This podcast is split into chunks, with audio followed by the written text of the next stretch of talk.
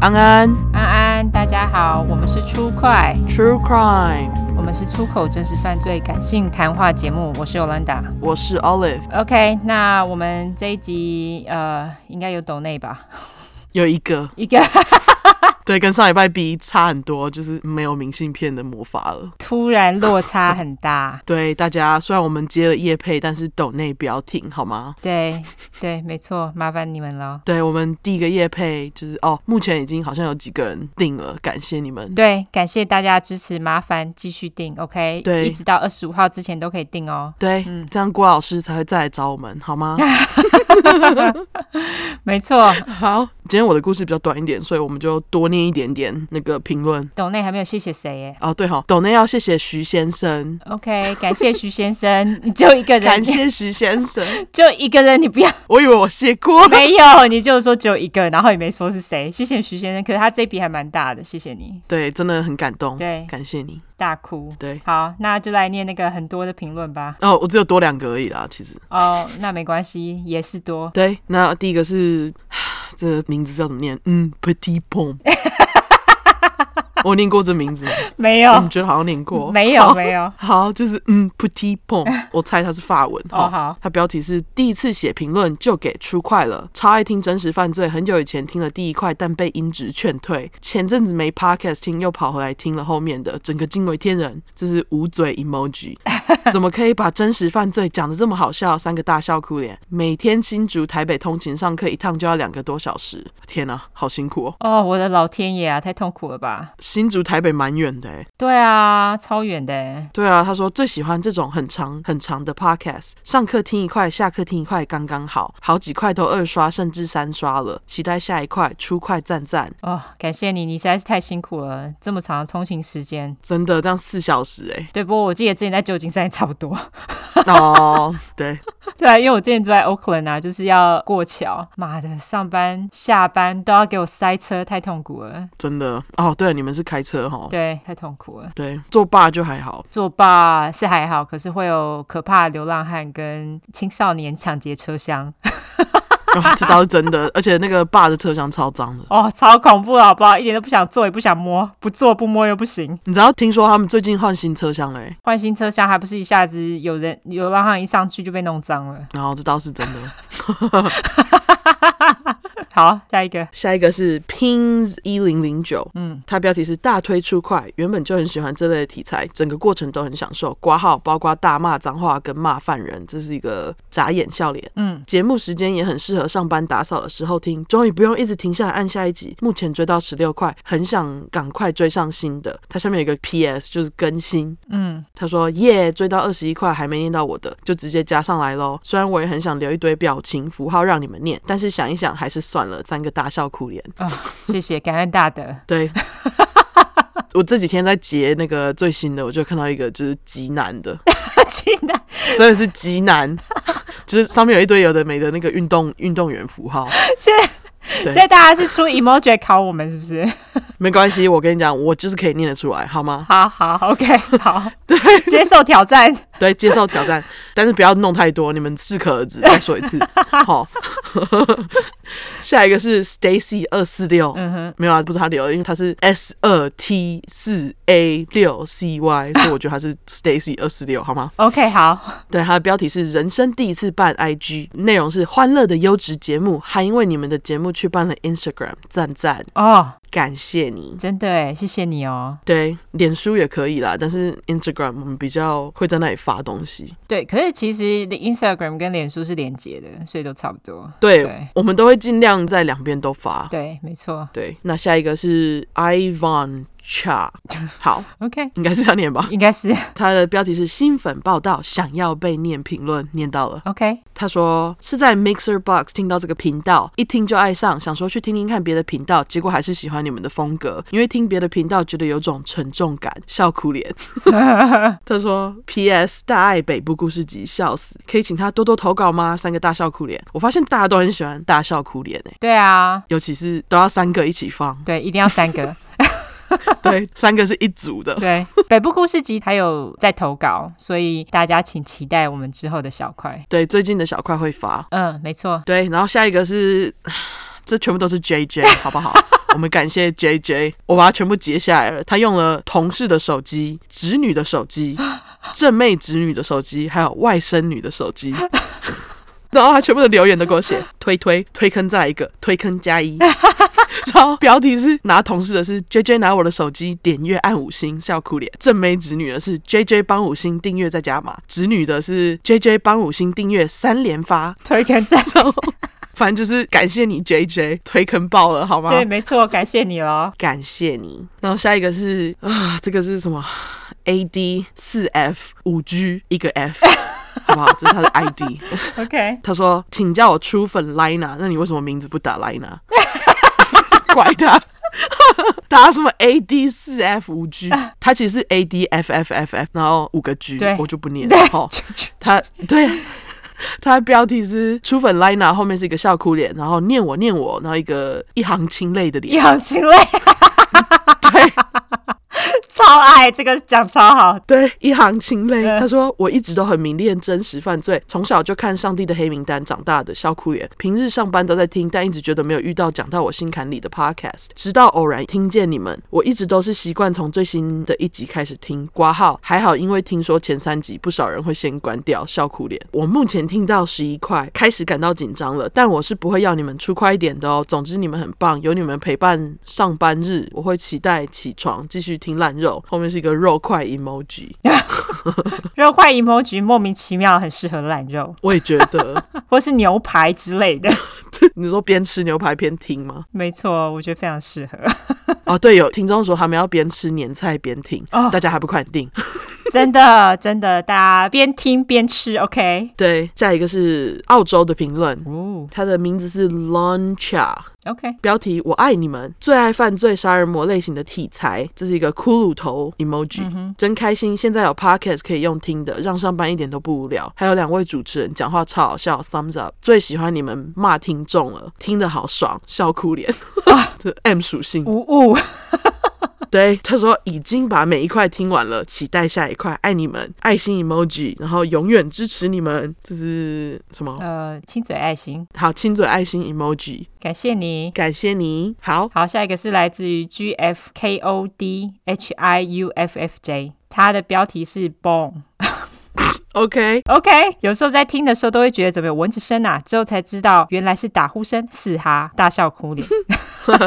我还以为耳机坏掉了，两个歪眼吐舌脸。没错，介绍出快给喜欢 True Crime 的好友，一直跟好友说听出快超爽，一直急掰急掰的。好友一听也爱上了，死哈。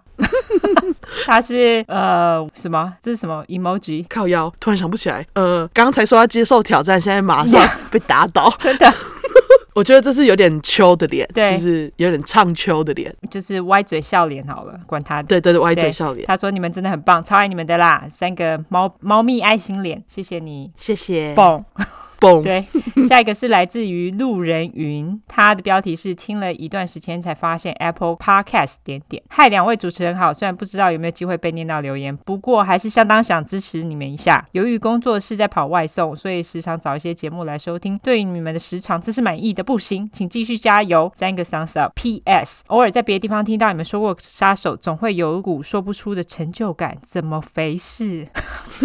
很好我，懂哎、对，我懂，我懂。你就是一听到人家说这个，你就觉得，哎、他我知道，我懂，我了他。我对懂，我懂，我真的懂。对，每次那个什么电视上播出说，哦，有还有那个我们讲过了啦，对，或者是看美剧的时候，或是纪录片，有知道的那个杀人犯出来的时候，就觉得啊、我知道，我不用看这 个。对啊，或是之前不是有那种什么呃杀人犯迷因图，然后他们就会一次出很多个杀人犯的脸，你就觉得，哎、每个都认识、哎， 啊，对，就是觉得哦，我每个都叫出名字，你会 吗？那种感觉，就不知道叫出他的名字干嘛。对，就知道这个对人生好像没有什么帮助，可是就是要知道。没错，没错，完全对哈。对下一个是来自于 J J I O P U Y，不知道怎么念，我直接把他的拼法念出来。好，标题是我被我好朋友推坑，然后我继续推我其他好朋友坑。有照片实在太赞了，但唉，有些杀人犯真的是蛮浪费的，有帅到。哦，真的，最近刚入坑，听到关于大麻的观点，非常认同。台湾就是需要多元开开放一点啊！我逼我男友、我妹、我姐妹全家跟我一起听，还有锁门的重要。谢谢两位风格萧萧，但探讨有深入了解需要的台湾不敢正视的变态杀人魔、变态杀人及日常防御，五个赞。好。感谢你。感谢你，感谢你推坑。对，没错，这个大麻真的要赶快开放一下。对台湾人对大麻还是太保守了。对，因为它就只是植物，然后还有就是感谢你注意到我们正在探讨台湾不敢正视的变态杀人魔，哦好吗？对，这是真的。所以你看，真实犯罪在台湾真的不是非常的盛行，就是因为这样子，对，因为大家不喜欢听嘛。大家就觉得啊，不谈它就不会发生。我就觉得明明台湾也是蛮多变态的、啊，如果你一辈子都没有遇到，就是运气蛮好的。对如果遇到的话，你就 自求多福。OK。对，对，好，那下一个是来自于小苹果 B，标题是幽默风趣一百分 emoji。嗯，他说被我姐推坑来听，一听就停不下来，觉得两位超幽默，我上班听都会笑出来，同事都会满脸问号看我，而且我心里的 OS 都跟你们一样，三个笑哭脸，炒馒头真的很妙，三个笑哭脸。 真的，对，感谢我爸提供我这个奇怪的故事。对，对，下一个是来自于 Fendi，它的标题是“再写一次”。听完通勤小快，觉得这种发生在身边的台湾小故事真的快笑死。目前排名最深刻的是旗山游客中心那个小故事，全身毛到刮胡，但真心也觉得那群大男生有够猛男大生，哦。但真心也觉得那群男大生有够猛。然后这个是键盘表情符号，它是等于等于，等于等于，对，大家自己想象。敲碗通勤小块继续出，拜托听众踊跃投稿，刮胡感恩的心， 谢谢。我们其实通勤小块累积蛮多的，我们就是有空我们才会录，对对，所以就是大家就乖乖的等哈。对，有空就有，没空就没有，就这样。对，因为我们两个生活很忙，对，而且那个故事有时候如果一大起来，就真的要搞很久才会写好，所以对， 没错。好，那下一个是来自于塔兔专属，标题是好听好听，这应该是刺青师对吧？对，因为是塔兔。对，他说太好听了，本身职业是个小小刺青师，出块是我工作时间刺人的最佳陪 伴，有时候还会不小心笑出来抖一下，擦低，这样 OK 吗？ 就是你如果那个要刺直线，突然抖一下，这样 OK 吗？然后还有说，因为太专心听客人，还会问为什么我话变少了。这时候就是安利他们听出怪好时机，非常好，非常好。对，非常好，对刺青师麻烦你们喽，哈。对，感谢刺青师。我最近有发现，就是好像又有就是更多的刺青师 follow 我们，真的欸觉得感动。感动，真的刺青师都爱真实犯罪哈，因我希望啦好，像是哎、对，我们就会有很酷的听众。真的真的真的，对对，那个回台湾找你们吃哈。对，下一个是来自于 Luna Hika，它的标题是五个 thumbs up，内容是被推坑进来的，居然被几掰迷惑了，眨眼笑脸，听故事学英文还超舒压，太优质了，thumbs up，谢谢，感谢。感谢你。你等我一下，我去把那个 Michael 推一下，他正在打呼。 我不想要那个打呼声录进去。好，OK，等我一下好啊。好好。好了，已推完。Nothing. You're snoring, so I'm trying to get you not snore.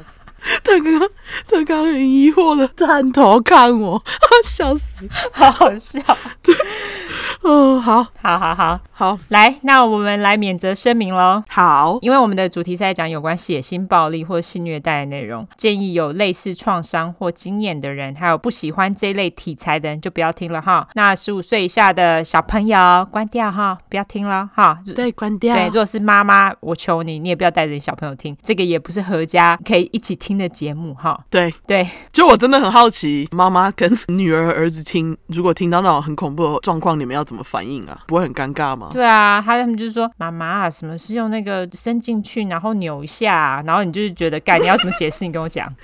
真的，对啊。对，所以我觉得不要听比较好哈。那我们会用比较轻松的方式去讲这些故事，并不代表我们不尊重受害者，我们都是开善饭玩笑。另外，我们是住在美国一段时间喽，所以还是会中英文夹杂，毕竟这是翻译的故事。但是我们都已经说了，别台比我们中英夹杂还要厉害，我们还教你英文，有没有？有？对 我们还不知道莫名其妙变英文老师，真的是很奇怪。对，不听你就会后悔哈。还有玻璃心的人，你就不要听了。我们所谓的玻璃心，就是我们一逮到机会就说中国坏话。对，如果你不喜欢听这个话，你就可以关掉哈。那另外就是，如果你不喜欢听脏话的哦，拜托你马上现在就给我关掉。没错，对，因为这个无法不讲脏话。OK，我们就是会说脏话，都说已经出口了。不喜欢脏话的人，如果你是正经魔人，拜托你就把它给关了。OK，好。对，或者是你可以去，就是现在就给我去看那个 Netflix 上的那个脏话的历 史，好不好？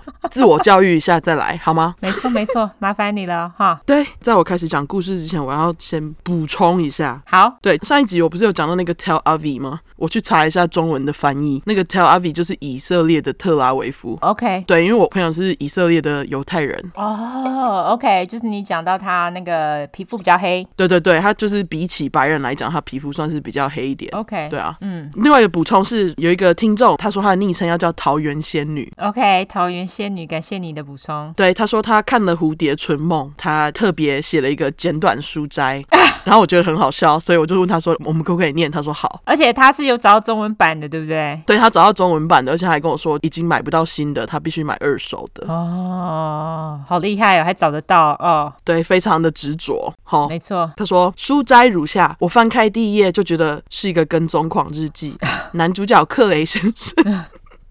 男主角克雷先生性无能，莫名其妙中了乐透，有闲钱，开始买一个房子，装潢一个克雷调教小屋。然后女主角米兰达也很好骗，嗯哼，克雷说：“可以帮我看一下这只小狗吗？我刚刚好像撞到一只狗。”然后米兰达太善良就帮看，直接被迷昏。然后这里还挂号，人不能太善良，傻子干真的。真的， 对，对，他说被绑之后发现克雷精心布置的温馨小屋，整个傻眼，绝食、吵架什么招都出了，甚至还勾引。但后来发现克雷不举这件事情，他后来整个绝望， 是为不举绝望吗哦就是没办法勾引到啊，就是他想要逃走吧。 ？OK，OK，对，他说克雷蛮变态，他觉得他的公主怎么可以像妓女一样勾引他？ 很烦呢，都把他自己心里在那边想的，真讨厌呢。对啊，然后他这里就继续写说，克雷不想干嘛，只想要拥有她，超靠北。后来米兰达发现勾引无用，直接绝望。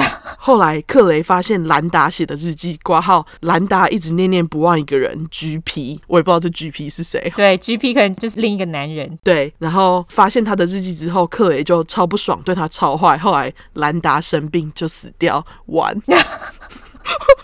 我笑死！他写的超好笑，对他有给我们阅读心得哦。嗯哼，他说：“我也想中乐透，但中乐透不知道是奖赏还是惩罚。克雷去死，呃， 恶心的恶。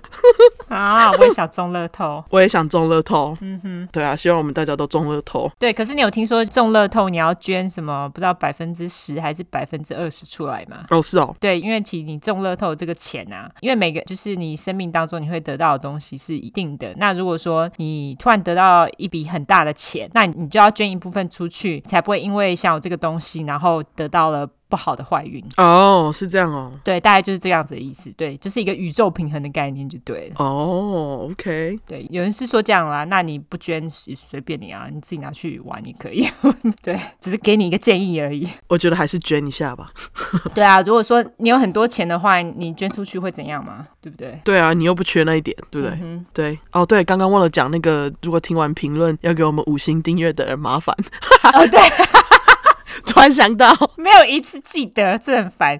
好，对啦，那个大家记得五星评论，还有加订阅，然后再帮我们拉下线，谢谢。对对对，我们需要那个订阅哈，感谢大家。好好，那我们要开始喽。嗯哼，我们两个这次都挑了一个跟阿拉斯加有关的犯罪案件，对你不是有去过阿拉斯加吗？对，很冷哦，很冷，连我都觉得 冷，真的是冷到靠背。我以为你会想要搬过去住之类的。我真的有考虑过，但是那次去完之后就觉得，嗯，我觉得我的身体没有那么勇 健，就是没有阿拉斯加人厉害，你知道吗？那个个我之前有个朋友，他才好笑，他之前就是想要从台湾移民，哦可是因为你知道，就是你除了念书，然后结婚或者是工作也是非常困难。如果除非你的工作是那种什么电脑工程啊，或者是医学相关，可能会稍微好找一点。可是如果你不是这个相关的话，其实非常难找。然后他那时候本来就考虑要去阿拉斯加，因为听说阿拉斯加好像蛮好留下来的。 我跟他说：“你确定吗？阿拉斯加很冷欸诶、因为她是那种很小只、然后很瘦的女生。”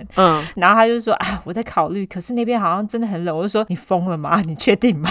哦，真的很冷，真的很冷，对，真的是冷。但是我那次去是因为我没有就是认真的装备，因为我其实我的那个外套、雪衣那种外套都是跟人家借的， 因为我平常根本不需要，我在旧金山我也不觉得那么冷啊。哦，原来是这样子。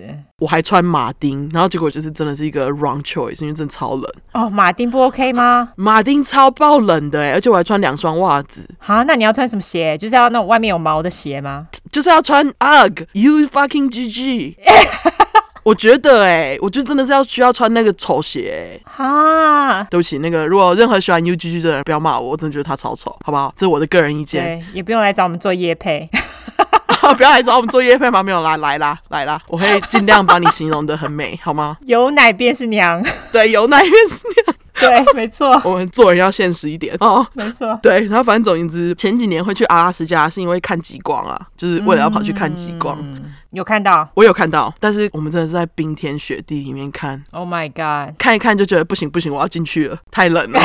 看到哦，好美哦，我们赶快闪。它真的是会漂亮到让你觉得到你要必须要待在那里，可是你的脚就已经觉得都快冻僵了。脚叫你赶快走。对，脚叫你赶快走，真的超痛。 而且因为你知道，就是看极光，你是必须要在半夜看的。嗯，然后阿拉斯加的半夜就是负几度这样。哦，真的哎，对啊，我们是先坐飞机到 Anchorage，也是就是跟我今天要讲的故事有关的城市，跟你的有关吗？也是我的那个人也是来自于 Anchorage。Anchorage 我觉得应该是阿拉斯加主要有人活动的地点，就是很多人住的地方。对，Anchorage 算是一个比较大的城市，所以我那一次去玩就是坐到那里去，然后再一路往北开到 Fairbanks 看极光。哦，那大家对阿拉斯加印象就是很大吧，然后很冷，就像刚刚我讲的，连我这么耐冷的人去那里我都觉得超冷，而且我还记得就是我们的行程里面呢，有去一个什么小高原，然后那个人就说哦，那个你走经过小高原，你就可以看到一个什么鬼东西，我没有看到，因为因为那个小高原风真超他妈大，我走大概不到十步吧，我真是被风吹到反省人生，超冷。你有买那个什么面罩吗？就是那个抢银行的人会用的那种滑雪面罩之类的。我就只有戴毛帽跟围巾，然后就穿跟我朋友借来的那种滑雪外套，可是还是不够诶、啊，OK，就真的超冷。然后我还有印象，就是说朋友帮我们报了一个坐小飞机去北极圈的行程。那那天还算就是出太阳的天气，太阳超大。不过因为毕竟是北极圈，即使天气好，气温还是大概负六、负七度左右。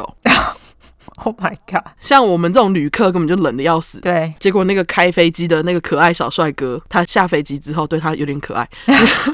他下飞机之后，他就穿着短袖帮我们拿东西，什么？我就觉得超疑惑的。我看到他直接穿着短袖帮我们拿东西，我就问他说：“你不会冷吗？”他就说：“哦，今天很暖和哎、今天是可以穿短袖的日子。什么？那它有很多毛吗”？他还好哎、而且我有特别注意看他的皮肤，就是他在递我的包包给我的时候，我就特别看他的皮肤，他就是皮肤上也没有起鸡皮疙瘩哎、就是它是真的不冷。他是真的不冷，他不是硬顶。结果他接着就说，因为在北极圈啊，最冷会到负三十度，哦，所以负六七度就是暖还蛮暖和的。哦 我的天哪！对，负三十才是冷。 只要零下我都觉得差不多，对啊，太扯了。我还记得他们就说北极圈因为太冷又太无聊，就真的完全没有网路。 为什么没有网络？因为人很少，所以不想嫁吗？还是因为太冷嫁不起来我觉得应该是太冷没人住，所以他们就没有家，应该是这样。 ？OK，他们整个北极圈的营地只有二十三个人住左右啊。什么营地啊？他们有在那里采石油啊，然后有一些有的没的东西必须在那里弄的，好像跟石油有关。 OK，了解。 对，然后我就觉得北极圈那个营地根本就是超空旷、超没人，我就觉得这个工作根本超适合上礼拜讲的那个阿铁，就没人。什么蒙大拿应该要直接去阿拉斯加？对他去那里就真的会 off grid，因为 冷到根本没人要住那里，而且他们就说，因为在北极圈会有永昼跟永夜嘛，有时候对对对，对，所以他们就说，就是因为这样根本就没有人想要住在那里，因为永夜大家都会很容易得忧郁症之类的。北极圈人很少嘛，然后我就有注意到，呃，就是我们当时的行程啊，就有坐游览车从北极圈开回市区嘛，我就有注意到车上的司机，不管来车是谁，他们都会互相热烈地招手，我觉得超可爱。哦，因为很少看到人吧？对。 而且那个路就是只能容下来车跟你的车，等于说那个路就是呃很窄，很小对，所以他们就是碰到面就一定要打招呼。哦，OK，对哦，然后 Anchorage 的城市啊，因为人不多，所以那个城市就是很干净又很可爱。哦，人不多就是这样子啊。对，就有一种小镇感，而且就是在 Anchorage 走在路上，你就可以看到雪山。 OK，对，而且我那次在阿拉斯加吃海鲜还没有过敏。因为海鲜都冻起来了，很新鲜。哦，对。没时间坏掉。总之，讲完我的阿拉斯加印象，我们就来进入今天要讲的人。好，OK，OK，、对，那我今天要讲的人，他有一个小称号，我觉得是他自己自称的，也因为他自称这件事情，后来大家也都这样叫他。那他自称自己为阿拉斯加复仇者， 就是复仇者联盟的 Avenger。 OK，对，就是 Alaska Avenger，他的名字叫做 Jason Vukovich，我就叫他阿五。好，那这个案件算是非常的近代，就是近几年发生的事。我个人觉得算是有一点点悲伤的故事。那这个跟我们以前讲的杀人犯比较不太一样，因为他没有杀人，而且他有一点点像是美国版的阿飞啊。哦，就是他杀，呃，哦，不过他没有杀人，对我会说只有一点点，就是因为他没有像阿飞这么凶。阿飞超凶的啊。对，而且他的动机跟阿飞不太一样，就是说阿飞会觉得说，哦，你是坏人，你就不值得活这样。可是他的动机就是跟他小时候经历过的事情有关，这样。 OK，对，但是他跟阿飞一样呢，超级讨厌性侵犯，所以他攻击的人就是性侵犯。哦，对，那听过阿飞那一集的人，应该就知道我们最讨厌性侵犯，所以我在这里不会叫他们受害者，好吗？ 对我立场就是这么偏颇， OK，好，对没有要走政治正确的路线意思。我不想大家都在走政治正确哈。对我们就是不正确。我觉得对于像这种性侵犯不正确也无所谓，好吗？嗯哼，而且我知道我不孤单，因为很多人都觉得他不应该被管。嗯哼，对啊，我先从他的背景开始。好，阿五是在阿拉斯加的 Anchorage 出生，就我刚刚讲的那个城市。哦，OK，他是在一九七五年的六月二十五号出生，巨蟹座。哦，跟阿飞一样哈。对，嗯，就因为这样，我还特别去查说巨蟹是不是真的很有正义感。然后某些网站还把他们的正义感指数评比为九十趴，但是我不知道这个有多准确，所以大家听听就好。 OK，好，对，然后阿五呢，他是在单亲家庭出生，从来没有见过他的亲生爸爸。我没有找到更多关于他妈妈的资料，我只知道妈妈在他四岁的时候嫁给了阿五的继父，也就是老李，他的名字叫做 Larry Lee Fulton。嗯，这个老李呢，在娶了阿五妈之后，就也一起领养了阿五。老李跟阿五妈一样，也是带着儿子的单亲家长。他的儿子阿吉就是 Joe Fulton，比阿五大，理所当然就变成阿五的继兄嘛。嗯，老李跟阿五妈呢，两个人都是虔诚的基督徒，而且经常要这两个小孩阿吉跟阿五一个礼拜去教堂好几次，频繁的话就是三次，怎么去这么多次啊？就很虔诚。我也不知道去教堂干嘛。 祷告 吧。对啊，他晚上呢还会经常要小孩子在固定时间在家里做祷告。结果老李这个耳人呢，就在晚上祷告的时间，趁阿五落单的时候就性侵他。哈，这样 OK 吗？哦，他好像不是在教堂里面做祷告，就可能是在家里，我猜啦。所以在教堂不敢，只敢在家里，太恶心了。超恶心的。然后阿五呢，他就表示从小他就很疑惑，为什么明明继父老李是个虔诚基督徒，却还对他做这种事，对啊，这个真的很奇怪，就道貌岸然啊。超级道貌岸然，就跟那个什么有些性侵小男孩的教宗一样啊。对啊，恶心死了。超恶心的，然后他不止性侵他以外哦，老李还会时不时的用皮带或是木条之类的东西抽打他。那老李的亲生儿子就是阿五的继兄阿吉，也有被老李打过。嗯，我不清楚他有没有性侵他，不过我觉得有可能有，因为阿吉在后面就说他永远没办法忘记被虐待的那个经验。就被自己爸爸虐待。对，嗯，所以我不清楚他有没有被性侵。总之，阿吉啊，他在事后出庭作证的时候说，他小时候都会为了要保护比较小的阿五，有时候会先让老李打他，这样老李就会把阿五放过，老李真的很鸡掰哎。超级掰。我就觉得到底打小孩干嘛啊、对啊，他是有喝酒吗？还是我没有找到更多资料，觉得可惜。嗯，就打爽的？我觉得应该是打爽的，或者是他就是有侵犯小孩权利的这个习惯在，因为在阿五十四岁的那年啊，老李他就有被控性侵未成年人。不过这边我也没有找到他是被控性侵谁，不清楚是阿五或是阿吉，还是甚至是别人。 OK，但是他虽然被控性侵未成年人这件事情呢，他却连坐牢都不用坐，连假释期都超级短，只有三年呢、傻小啊，就很莫名其妙。然后他在被判了假释期之后，他就带着阿五妈跟两个小孩搬到了那个 Anchorage 以北的小镇，就是一个死啦，怕被大家知道他是个变态。真的欸真的啊，然后搬家后呢，阿五跟阿吉两个人就被从一般学校被转成 homeschool，在家自己教。嗯，我有几个朋友从小就是 homeschool，他们就说哦，只有一点交朋友的困难以外，他觉得 homeschool 都蛮好的。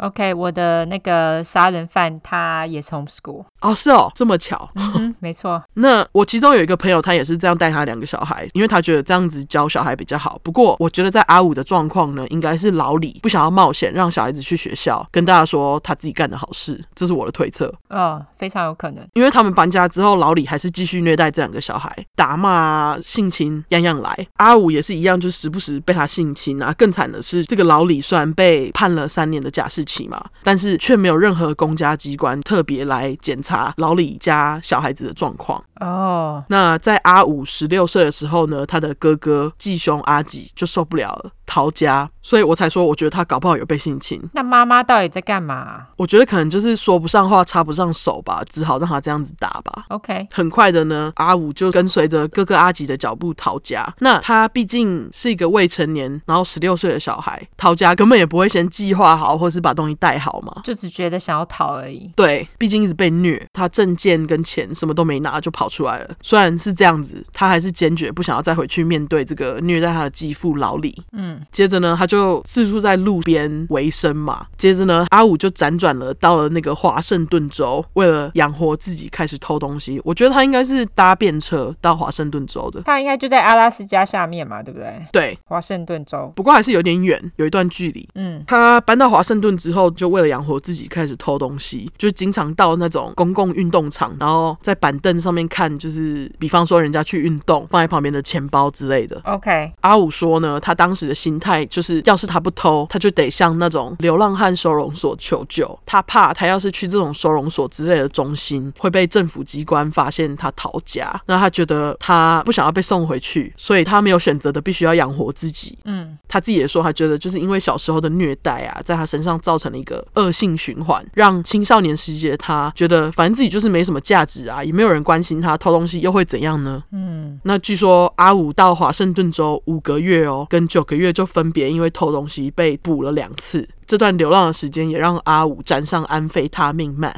OK，当然，他也不是完全都在偷东西或是吸毒啦。他年纪大了一点，就开始在工地那种建筑工地找一些工作。不过，像工地这种工作就是很吃天气嘛，收入就不稳定，所以他要是没有工作的时候，他就是还是会时不时的偷东西。也因为这样呢，有很长一段时间，阿五其实都是居无定所，经常搬家。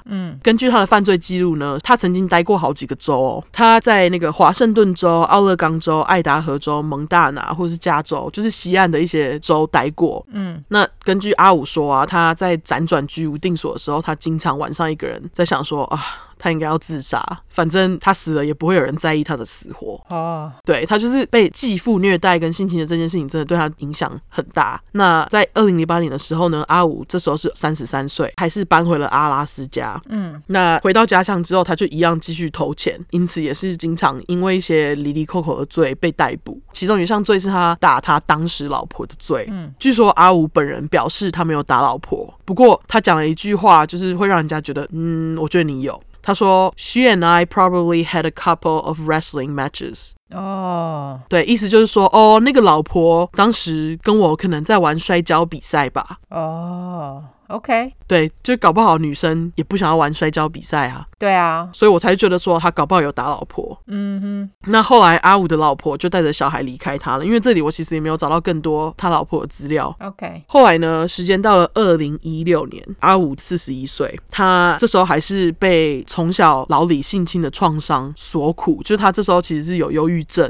而且据说他还有严重的创伤症候群，就是 PTSD。嗯，看起来就是啊，对啊，那也许是因为这样呢，阿五慢慢的在心中决定，他身为一个性侵的受害者，是时候替社会伸张正义。嗯，于是他就开始翻阅阿拉斯加政府提供的地方性侵犯列表，也就是 Sex Offender Registry。它就是在美国的各个州都会有这个列表，对，就是要让你知道说你家附近可能有 sex offender，就是性侵犯，对，对，而且他们都还会特别标出，就是说儿童性侵犯，就会让家长比较注意这样子。嗯，总之呢，阿五就在这个性侵犯列表里面挑他想要复仇的目标，那就是因为他从小被性侵过嘛，所以他就在这个性侵犯列表里面，他要特别挑了就是性侵儿童的那种废物。那当年六月左右呢，他就挑了几个儿童性侵犯，然后接着把这些人的地址跟姓名写到他的记事本，然后就带着他的复仇名单小本本前往了。对，他就有一本小本本，前往了这些性侵犯，也就是目标的家。那第一个是在六月二十四号一早，阿五就到了第一个目标老 B Charles L B 的家，好，敲老 B 的门，然后在老 B 开门的同时呢，阿五就把他推进去，把门关上，接着命令老 B 进门，坐在床上，然后 然后呢就甩了老 B 好几下巴掌。 他一定超莫名其妙的，对啊，就想说干，就打开门马上被甩巴掌。 就是傻小啊对，而且我跟你讲，老 B 他六十八岁， ，OK，对我才叫他老 B。好，他边甩老 B 巴掌，边跟他讲说：“我知道你干了什么好事，我知道你性侵了小孩，因为你的名字就是在性侵犯列表里面，我才知道你的地址的。”那反正总而言之，就是一个老性侵犯被打巴掌的画面。嗯那阿五呢，就把老 B 揍够了之后，他就值钱的东西抢一抢才走。 ，OK，那接着呢，过了两天，也就是六月二十七号，阿五呢就用跟去老 B 家的方法一样敲门，接着强迫进入他挑的第二个目标 Andres Barbosa 的家。那我就叫他小爸、恶霸的爸，好，对， 因为他们都是性侵犯，吼，对，但是目前我觉得很兴奋，很爽，对。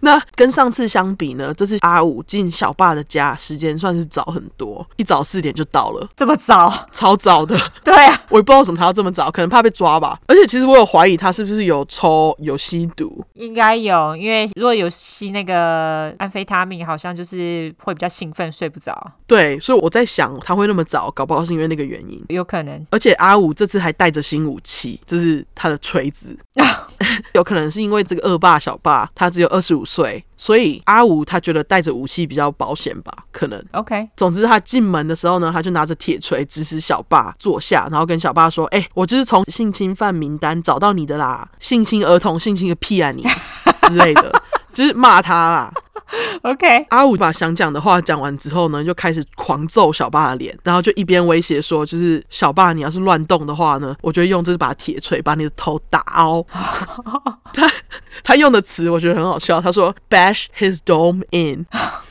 动要怎么翻译啊？就是对，我们不就是一个圆形的意思，圆形。罩子对，圆形罩子的意思，但是它这个就是说把你的头敲凹的意思啦，就那个罩子塞你的头里面。对对对，那我就觉得听起来很凶。不过小霸是性侵犯，所以感觉还是蛮快活的。蛮爽 的。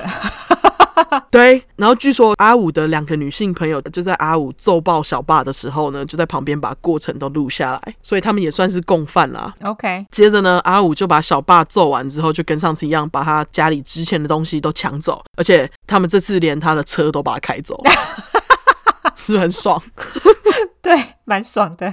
我觉得完全没有就是同情这些人的念头。没有接着阿五呢，他来到他第三个目标，也就是性侵犯 Wesley Demarest 的家，我就叫他老丹。好，那据说他这次两三点就到了，又比上次早， 干越来越早，所以我才说我觉得他一定有吸毒啊。他应该有，嗯，一样带着铁锤，然后也是用一样的方法进到老丹家，就是哦敲门啊，然后人家一开门之后就强行进入这样。嗯，那从这里我们就可以学到，锁门虽然很重要，确定门外敲人的是谁，再开门也很重要，好不好？没错， 真的不能随便开门呢、欸没错，这是真的。对啊，阿武呢闯进去之后呢，他就拿着这把铁锤要老丹就范，叫他躺好不要动。老丹就不依，他是一个坚强的六十六岁老人。好，然后阿武没辙，他就只好要这个老人跪着。结果谁知道老丹不依，就把阿武给惹毛了。哦，结果阿武呢，锤子抓起来，直接就往老丹脸上敲下去。这时候呢，他边敲就边说：“I'm an avenging angel. I'm going to mete out justice for the people you hurt。”意思就是说我就是复仇天使， 就是复仇者天使，我要帮你伤害过的人伸张正义。我觉得他应该磕的蛮嗨的。 我也觉得，他说 avenging angel，谁会讲自己是 Avenging Angel 啊？但是对啊，你要想他是一个被虐过的人，他觉得他自己就是在伸张。是对啊，磕嗨而且被虐过的人，没错，应该超嗨。对，没错，总之呢，他就拿着铁锤把老丹暴打了一顿。那我在网络上看到的照片啊，就是老丹的眼睛几乎是被敲到黑青，黑的，就看得很爽。有一种活该的感觉，就对。对，然后阿武呢，他就一样在老丹家偷了一些东西就逃走了，其中还包括一台笔电。 OK，老丹在不久后呢，就在自己的血泊中醒来，接着他就报警了。没多久呢，警方就在附近找到坐在车子里面的阿武，车上呢有他拿来攻击第二、第三个目标的铁锤，还有他从这些人家里面偷来的赃物，里面就包含了刚刚他从老丹家偷来的笔电嘛，以及刚刚我讲的那本复仇名单小本本， OK，上面就有名字，所以就是罪证确凿，所以他当场被捕。嗯，接着呢，他就被以十八项罪起诉，其中包含攻击罪、抢劫罪跟窃盗罪等等的。一开始阿武不愿意认罪，因为他觉得他是复仇天使啊。对，对，可是最后呢，他还是跟警察达成协议，就是认了抢劫罪、袭击未遂，还有攻击罪等等的。嗯，那就因为达成协议和解的关系嘛，检方也撤回了大概有十二项以上的指控。最后呢，他就是被判了二十五年，关进阿斯加的 Spring Creek 监狱。嗯，那虽然说后来阿武有以自身小时候被性侵的创伤症候群来上诉他的判决，希望就是能够减刑，不要呃关到二十五年。不过呢，在去年的十月，就是二零二零年的十月，上诉被驳回。哦，好惨哦，对啊，所以我才说这个案子真的很近，超级近的，超近的。对，那据说呢，在阿武上诉的时候呢，先前跟阿武一样被家暴的哥哥阿吉，他有出庭作证，表示说阿武小时候的确是被他爸爸就是老李性侵跟家暴。嗯，我不确定阿吉有没有在出庭的时候说他自己有被性侵，不过他有证实他有被家暴。 OK，那阿吉呢，小时候不是也跟阿武一样逃家吗？他是先逃家那个。对他逃家的经历跟阿武真是大不相同诶、欸他那时候实在应该带着阿武一起逃家。我也觉得嗯，有点可惜，他没有带着他一起。对，因为阿吉他逃家之后，他就非常的努力，我不知道他是怎样，他就是想办法让自己进了大学，然后还拿了博士 PhD，哦，而且他现在是一个就是在加州拿很高薪水的那种数据分析软体的主管，哦，OK，而且他现在就是有个家庭。那他后来就有说哈，这几年下来啊，其实他在有了家庭之后，他就一直想要让他自己走出创伤，然后不断的看各个心理医生。嗯，可是他说他看了这么久的心理医生，只让他觉得他永远都不会好。好可怜哦。你看他有心理医生可以看，还觉得自己不会好，更何况是阿武。对，嗯所以我才说，我觉得阿吉搞不好有被性侵过。嗯，很有可能，我觉得他应该也有。对啊，那至于家暴两个兄弟的击败继父老李已经死了，听说骨灰是被撒在阿拉斯加的土地上。 OK，另外呢，就像刚刚前面讲的，我不孤单，因为很多人呢也觉得阿武会去找这些儿童性侵犯打他们，都只是刚好而已。真的啊，我也觉得只是刚好而已。对啊，对啊，于是呢，也有很多人帮阿武弄联署，像是那种 Change.org 上面都有很多人，就是希望能够以联署的力量，让美国政府可以就是把阿武提早放出来之类的啊，或是减刑这样。嗯，就连阿武的律师 Amber Tilton 就在上诉过后呢，他也就是私底下有在网络上发表他自己的意见，就说他觉得阿武不应该要被判二十五年的刑，他觉得太重了。阿武呢会想要对性侵犯做出报复行动，都是因为他小时候是一个受害者，而且被性侵这件事情对阿武来讲就已经是一个惩罚了啊。对，这这是真的。真的啊，而且他为这个莫名的惩罚还受这个惩罚的苦哎、而且他有 PTSD 哎、对啊，我就觉得啊，其实是蛮可怜的。对，另外呢，阿五不知道在几年出生的妹妹，因为我真的没有找到。好，就是他有一个妹妹，他这个妹妹呢，她也弄了一个就是 Free Jason Vukovic 的账号，在各大社交软体上。然后就是他希望能够募款找律师再次上诉，让阿五可以提早释放。他妹还帮他弄了一个那个 Link Tree，哦，是哦，对，里面就有各种社交软体的连接啊，然后还有抖内的连接等等的。那我有注意到其中一个连接，上面写着 Jason 的 Podcast，嗯，不过我点的那个 Podcast 的连接呢，它只是连进去那个监狱的介绍，所以我想他们可能还在筹备中。而且他妹还做了阿拉斯加复仇者的 T 恤，真假？对，应该直接用索尔的脸，然后直接 Photoshop。他是一个拿着锤子跟阿五不太像的英雄人物，就到底是谁画的？或者是就像你说，他直接拿原本的英雄人物来弄，对啊，看起来就像是那个索尔啊，然后只是垂直换了一个。对啊，是不是？对，之后会放那个 T 恤照，好，我觉得 T 恤看起来蛮好看的，我也觉得还不错哎、对，画的不错。妹妹帮他做的蛮好看的。对对对，至于呢，刚刚就是从斜坡爬起来报警，让阿五被抓的老丹，后来他就表示，哦，他很高兴阿五要被关二十五年，他就不用在他有生之年担心他的人身安全，哦，他可以去假赛。真的。然后就有文章因为老丹的反应不以为然的说，哦，one must wonder if his victim feels the same，意思就是说，不知道老丹现在是否能体会到他性侵过的儿童的感觉了。完全，我那时候就这样想，我想说，干被你性侵的人就是这样的感觉啊，对啊，对，评论就很中肯嘛，爽评论。超爽，那老丹也因为阿五用铁锤敲他的脸，导致他就是脑部有受伤，后来都没办法工作，嗯哼，爽。 他说阿五根本就毁了他的人生，再次爽，谁叫你要性侵人？他也毁了被他性侵的人的人生啊，对啊，我就心想说你自己都没有想到这一点，你在那一直怪阿五是在怪三小。对啊，还不自己好好检讨一下，对啊，后来呢，阿五在二零一七年的时候，也就是他被抓的隔年，他写了一封午夜长的信到那个 Anchorage 日报，嗯，内容就是在说他对于他施暴这件事情，就是他去找这些性侵犯施暴的行为很抱歉，他希望呢可以让所有像他一样被性侵过而且想报仇的人，可以以他为前车之鉴。嗯，就说自己呢，因为小时候悲惨的经验让他冲昏头。要是有任何人像他一样是被性侵过的人，希望他们可以考虑一下，不要这么做。因为他说呢，像他一样从小就被性侵的人，从小就已经因为被性侵而浪费童年了，千万不要再像他一样，因为一时冲动觉得要在世界上主持一点公益，实行暴力，然后丢掉自己的人生。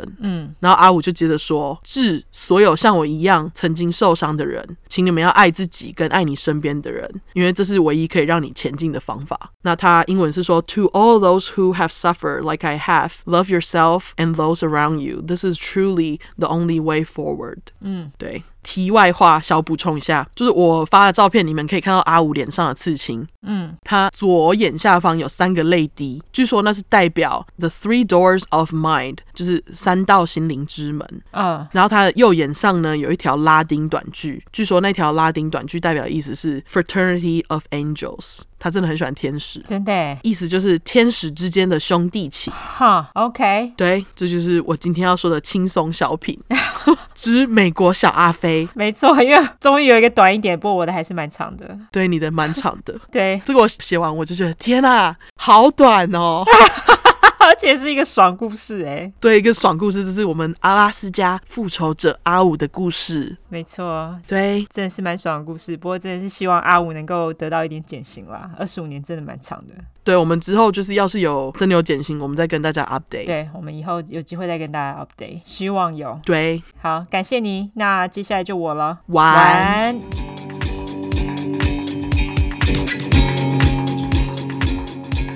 好，那我接下来要讲的这个人呢，他是杀手，而且他的故事并没有像你那个一样那么爽，有点不爽就是了。不过他也是在阿拉斯加的罪犯。 OK，这个杀手呢，他很难抓，并不是因为他跟阿铁一样智商高，主要是因为他非常的谨慎。嗯大，家还记得谨慎的星座是哪一个吗？对，就是那个。你心中先想一个，然后等会我讲到他生日的时候，答案就会揭晓了。好，这个杀手呢，也终于不是古人了，就是他犯罪的时间，并不是像我们之前讲的七八零年代。虽然说上周那个学航炸弹课好像稍微近一点，但是这个日期更近。哦，是哦，对，而且距离现在真的蛮不远的。意思就是你要知道，杀人犯随时都在你我的身边。OK，真的你现在不是七八零年代，并不代表现在没有杀人犯，现在还是很多。那我现在就先公布他的名字，他的名字叫做 Israel Keys，就叫阿瑟。好，阿瑟他的犯罪手法非常谨慎，而且他是一个特例中的特例。所谓的特例就是他并不符合警方他们对大多数连续杀人犯的侧写，而且呢，他的作案呢通常都不是出自于冲动，意思就是说他都是事前精心规划好的。嗯，还有一点就是，像我们之前不都说杀人犯会收集战利品吗？他不收集耶、哦，所以就是超级难抓的、啊。他就是为了杀而杀就对了。对，没错，而且连 Dexter 都有战利品，他居然没有。哦，原来 Dexter 有战利品哦。他有啊，他有战利品。 你看没看，马上就知道。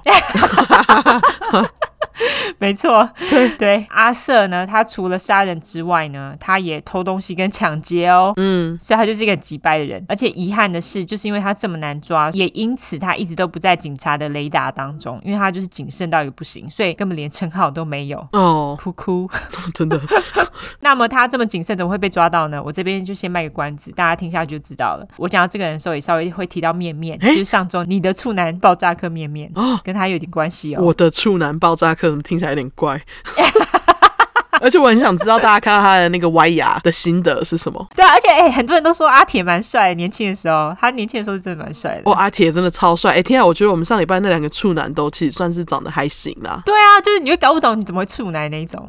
你说是这样吗？我觉得就是因为他们心理太扭曲啦，不然嘞，哎 好吧，好吧，你说的对。对啊好了好了，我们回来，因为我等会还会很多偏题的东西，所以大家麻烦好好跟好哈。对我一样先从阿瑟的小时候说起。阿瑟他是出生于哦，他比你那个还年轻呢、哦他是一九七八年出生的，一月七号，大家猜对了没？没错，就是谨慎的摩羯座。哦，超级掰的摩羯座， 就是你哎。对，啊就是我，我可以骂我自己，可以吧？ OK OK，行行行，尽量骂。哦，他比那个我讲阿五还小三岁欸，这么年轻。对，他很年轻， OK 他是在犹他州的一个超级小镇出生的。 OK，，他是家里的十个小孩当中排行老二十个等会你就知道为什么会有十个了。 OK 阿瑟爸呢是一个维修员，听说他工作很认真。那妈妈呢是瑞士人第三代，他们在阿瑟出生前的前三年结婚。他们两人呢在帮小孩命名的时候也非常有趣，他们的名字呢大多是来自于圣经或者圣经里面富有神性的景色哈。例如说阿瑟的名字是来自于圣经，就是 He who struggle with God，就是他的名字的意思是与神挣扎的人。例如其他他的妹妹们，有人名字是 Sunshine，、哦阳光。老实讲，我从来没有想到美国人自己会把自己的小孩取 Sunshine，因为我觉得非常蠢。而且之前就是在学校有个中国人自己把自己的名字取了 Sunshine 的时候，那时候就想说谁会取这种名字？结果美国人还真的 有，啊，天哪、就跟我们当时在十六块的时候讲那个 Sunny 一样。对，真的有人取，真的有。对，那还有 Autumn Rose 秋梅，秋美蛮浪漫的。还有一个叫做 Charity 至高的爱，还有一个是侯莎娜霍桑娜，不知道霍桑娜杀小对不对？对，对，我也不知道，我后来就去查了，那个好像是圣经里面一个赞叹弥赛亚的呼声，哦，原来如此哦，就是你看到弥赛亚，你就说 Hosanna，你 就这样叫原他来之如类的。此。OK，好 不懂哦。我也不懂，因为我们两个都不读圣经，就是类似 under his eye 那种东西。哎、总之，这样子父母呢，就会让我想到我之前在我那个南方故事集里面，我就讲过，在我们这小镇里面有个嬉皮大家族，他们在帮小孩子取名的时候也是莫名其妙，他们小孩叫什么本布啊、竹子之类的。嗯，总之，详情请洽南方故事集社团，OK。对，在阿瑟五岁的时候呢，他们全家就搬到华盛顿州的一个大一点点的小镇。那他们住的地方呢是一个小木屋，而且没有电，所以冬天下雪冷的时候怎么办呢？就靠家里的一咖壁炉这样子。哦，阿瑟爸妈呢，哈，你们听到他帮他们的小孩取名，就知道他们就是邪教体质啦。真的，阿瑟出生的时候呢，他的爸妈是虔诚的摩门教徒。搬家之后呢，他就改信别的教去了。这转的这么快，我觉得他们就是很渴望有个心灵依托。嗯他之所以会改信教，原因我觉得跟他们搬家也有关系。他父母的教也因此常常改来改去，但是我觉得都脱离不了圣经。 ，OK，他们信的都是那种很极端的教。那也由于他们的宗教信仰呢，小孩大部分都是在家里自学，哦就是都没有去学校上课。他们后来搬到华盛顿之后呢，他们就会去一个在加拿大边界的一个教堂。那那个教堂呢，叫做 The Ark，也就是方舟。听起来就超超邪教教。末日吗？对，又是方舟。据说这个叫方舟的教堂呢，现在还存在哦。我稍微讲一下它的历史，它现在改名叫做 Our Place Fellowship，中文我自己翻成我们的地方团契，就是很直译啦。可是就是这样啊，对这个宗教呢，他们有非常疯狂的历史，而且这个历史呢，大家听到可能还会觉得有点熟悉。据说这个很奇怪的宗教呢，他们是源自基督教的一个小支派，叫做英国以色列人，或是央格鲁以色列人。英国人就是央格鲁撒克逊人嘛，对不对？嗯大家都知道，在十九世纪的时候呢，英国他们兴起一阵考古运动风潮的时候，他们声称根据基因学、语言学或是种族学，在大不列颠岛上的英国人呢，是消失的以色列人的十个部落的直系血亲。 OK，而且这个说法呢，则是根据十六世纪一个法国人呢，他所出版的一本书。他说呢，这些央格鲁萨克逊人啊、凯尔特人啊、那种北欧什么斯堪的纳维亚人啊，还有德意志人，通都是白人。呃，对他，们就是以色列人的直系血缘继承人，而不是我们普通觉得犹太人。是那言下之意就是说，这些白人呢，他们是根据圣经来说都是被选中的人，那犹太人呢，则是利用阴谋论把这个抬头给抢走了。这白人真的是哦，这是脑子问题。反正他说，犹太人之所以这么做，是为了能够压制外邦人。反正大家就是一直在抢那个当古以色列人的继承人啦，我觉得是超级阿达的。嗯，这样子的论述呢，也在19世纪的英国考古运动时期传到了美国。在1988年到1902年这个期间，就这三年之间，莫名英国考古运动的忠实信仰者，他们突然决定挖爱尔兰某个非常有名的谷地，他们认为约柜 好。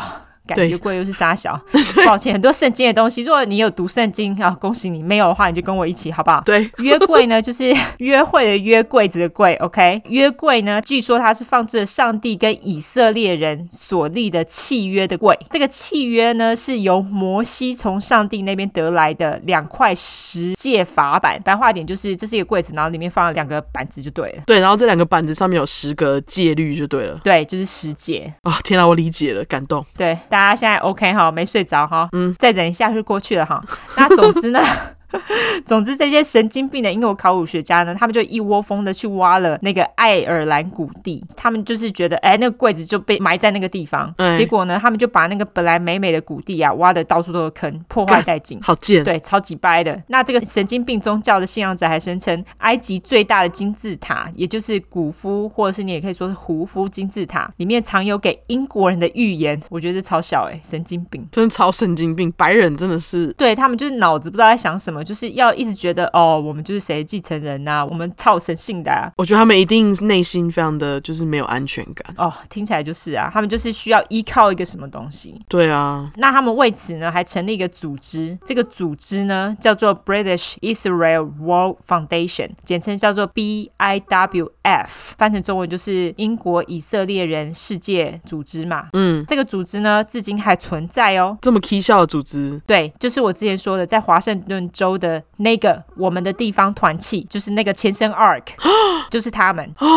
这个团契目前是被一个叫做 Dan Henry 的牧师主导。这个牧师呢，就是非常 k 笑，他就说白人是被神选中的，而且是比其他人都优越的种族。他还说，圣经里面的故事就是我们白人的故事啦。哦犹太人呢，则是恶魔路西法的继承人， ，OK，就是这么 k 笑，就是非常种族歧视的一个宗教。这牧师可以去跟面面当好朋友。等会你就知道为什么面面也会被讲到了。哦，感觉讲到这种白人种族的事情，就不能免了他。没错，之所以讲这个目的呢，只是要让你们知道阿瑟他其实是在这样子环境下长大的。可是据说长大后阿瑟并没有因此而有种族歧视的征兆这样子。但是这个宗教历史呢讲出来，我觉得还蛮几百苦的，所以就让大家听听哈。是而且大家听了觉得有没有很熟悉？你有没有觉得有点像二十块那个大卫之家的那个奇小宗教理念？对，大家可以去复习一下。在此时的阿瑟家呢，他们除了会去上这个奇怪的教堂，就是种族歧视教堂之外呢，当然不能免俗的，他们也要有一个种族歧视的邻居啦。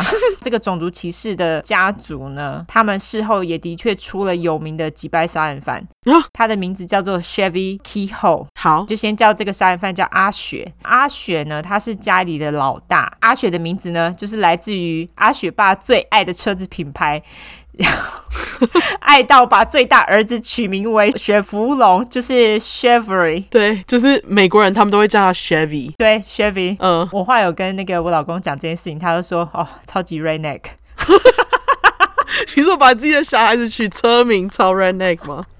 对，他说超级 redneck。好，那阿雪的爸爸呢，在越战期间他是担任海军，家里的兄弟姐妹呢，那时候也都是在家里自学。 那嗯，他们家里的环境氛围呢，就是击败白人优越种族歧视氛围。对，除此之外，他们还反政府。诶有没有很耳熟了？现在嗯，阿雪呢，她就是从十四岁开始哦，她就计划要建立一个反政府的私人军队。她于是呢，就是开始参与各种枪战，有没有有很 熟悉？有有，然后并且在枪战当中开始招募人参与他的军团，而且最 我觉得这个超级白，阿雪她还娶了两个老婆，她声称这样子才能生更多白人啊呐、我靠腰哦。可是他可以娶两个老婆吗？不行吧就私底下嘛。 ？OK OK，对啊，他们都不管政府了，他们怎么会去管说那个什么哦，我有没有结婚证书之类的？这知道是真的。在一九九五年呢，阿雪她那个时候绑架了一对犹太夫妇，而且抢了他们的财物。但是她那时候就是只是抢了他们，然后就把他们放走，没有杀他们。哎、隔年呢，就是一九九六年，他和另外一个伙伴在阿肯萨州，他们杀了在枪战当中认识的一对夫妻，还有他们八岁的女儿。他们之所以杀了他们呢，是因为他们非常有钱，所以他们就是抢他们的武器跟财物，而且呢，他还把他们的尸体丢到沼泽里面。那一九九七年，就是隔年，阿雪跟他的一个弟弟呢，在俄亥俄州的高速公路上跟警察发生枪战。虽然如此，他们两个人就是成功逃脱。嗯后来弟弟因为实在受不了阿雪的击败理论，就跟他说啊，不要再见面，拜。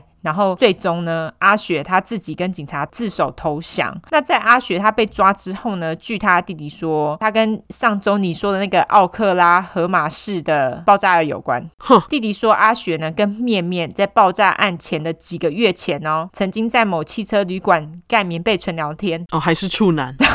盖棉被我自己说的啦。 OK， 反正他们就是有在汽车旅馆里面聊天就对了。在爆炸案的当天呢，同一个汽车旅馆老板说，爆炸后啊，阿雪又跑到汽车旅馆的办公室，叫他把电视转到 CNN 看爆炸案的新闻。哎、而且呢，看起来很爽的样子。但是关于这些资讯呢，因为就是没有证据嘛，所以就是没有办法确认是不是真的。阿雪她自己本人也否认。而且你上次不是有讲一个 John Doe 吗？就是说面面可能有共谋嘛。对，那我在想说，Chevy 是不是其实也是他们怀疑的其中一个人之一？搞不好啊。对，搞不好就是嘛。对，因为他在那里爽什么啊？对啊，你看我还给大家一个暗中暗，大家有没有觉得赚到的感觉？有好赚，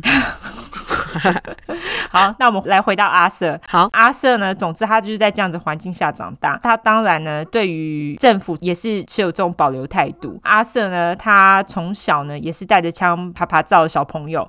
他十四岁的时候呢，阿公给了他一把点三八的手枪。我就想说，阿公这样乱给枪真的不好。阿公够了好吗？对我那个阿公也乱给枪，面面对，面面阿公也是这样子，所以阿公真的不要再乱搞了。阿瑟于是呢，他就做了人生的第一个手枪消音器。 哇，这么小开始，对，从小就开始训练。根据阿瑟他自己的口供呢，他说他从十四岁开始，他就发现自己的家庭环境跟其他同年纪的人相比非常不同。他也认为理所当然的事情呢，别人并不这么认为。哦、所以当他做某些事情被发现，大家就会生气气不开心。所以他后来很多事情都是自己私底下做，然后不让人家知道这样子。其中有一件事情是这样子的：有一天呢，他弄了一只猫，然后在猫的身上绑了一根长长的绳子，绳子的另一端绑在一棵树上。嗯，接着哦，超级白，他就在猫的肚子开了一枪，干对，超级白，猫就很痛啊，它就一直绕着树跑，然后直到那个绳子呢被绕到没得绕了，猫就一头撞上树，它就大吐，就死掉了。干超级掰的，他那时候呢就觉得这件事情很有趣，也很好玩。但是那时候就是跟他一起玩的朋友啊，根本就傻掉啊，就觉得干这到底是怎样？而且他还觉得很恶心，所以他也吐了。嗯，所以那个朋友是正常人，是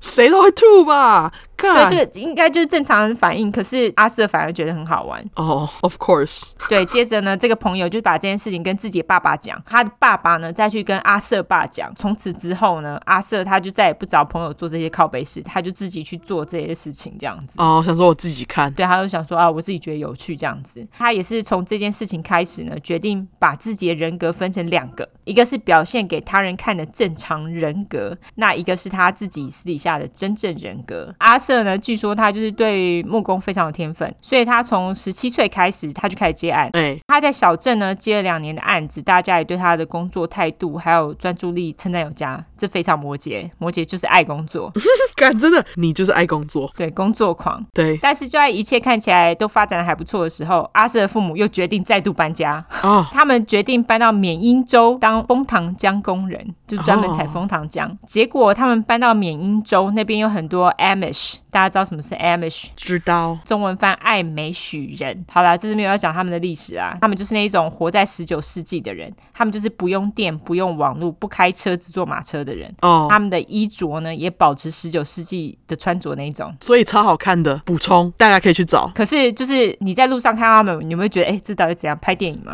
啊。可是我好想要他们的衣服，我好想就是开车去 Amish 的那个村庄，问他们说可否买一件 衣服。我觉得他们应该会不理我。他们应该不会理你，他们应该觉得你这个人很奇怪，因为他们不喜欢跟外人往来。对当然啦，有邪教体质的阿瑟爸妈也马上就信了他们宗教。对，他们也开始上了阿美什的教堂。那也因为这样呢，阿瑟跟他的兄弟姐妹常常会跑到别人家去看电影，因为家里根本没有电视这种东西。哎、他们也不准在家里使用乐器，因为圣经里说不准用乐器，因为那个就是娱乐用的东西。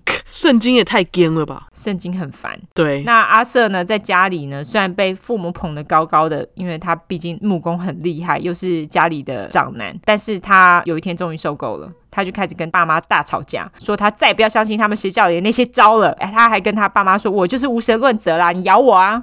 爸妈听了当然觉得，干你怎么可以说你是无神论者呢？家里出一个无神论者还得了？你要信神才会上天堂啊！于是他们马上就把阿瑟赶出家门，然后还不准阿瑟其他的兄弟姐妹跟他往来。天哪、好疯哦！ 超级神经病的。 对啊我就觉得你们这些人真的是笑哎、对，被家人赶出门的阿瑟呢，于是他就跑到纽泽西州，接着就当兵去了。但是据阿瑟他自己说呢，他在去当兵之前，他曾经在奥勒冈州强暴了一个跟其他朋友一起在河里玩的一个女孩，但是他没有杀那个女孩。他是强暴完后就让那个女孩走。由于这件事情已经是在阿瑟被抓的时候，已经是很久之前的事情了，所以也不是记得很清楚。靠腰， 因为他不 care 啦。对，所以就是也不了了之。阿瑟呢，他后来就去当兵了嘛，因为他从小就对枪熟门熟路，所以当兵起来当然也是蛋糕一块。那他在军中的表现呢，也非常优异。他在军中啊，不但当枪手，还当了一个大家都很不想当的职务，但是他却称职到一个不行，也就是解除地雷。哦，因为你解除地雷的时候，你要非常冷静嘛。是阿瑟他在做解除地雷这个动作的时候，据说也是非常冷静，那他表现也是非常好。然后据他的当兵同袍说，阿瑟跟大多数人都相处还不错，但是你就是会觉得他会有一道关卡你过不去，他不会放下心防，这一点超级摩羯。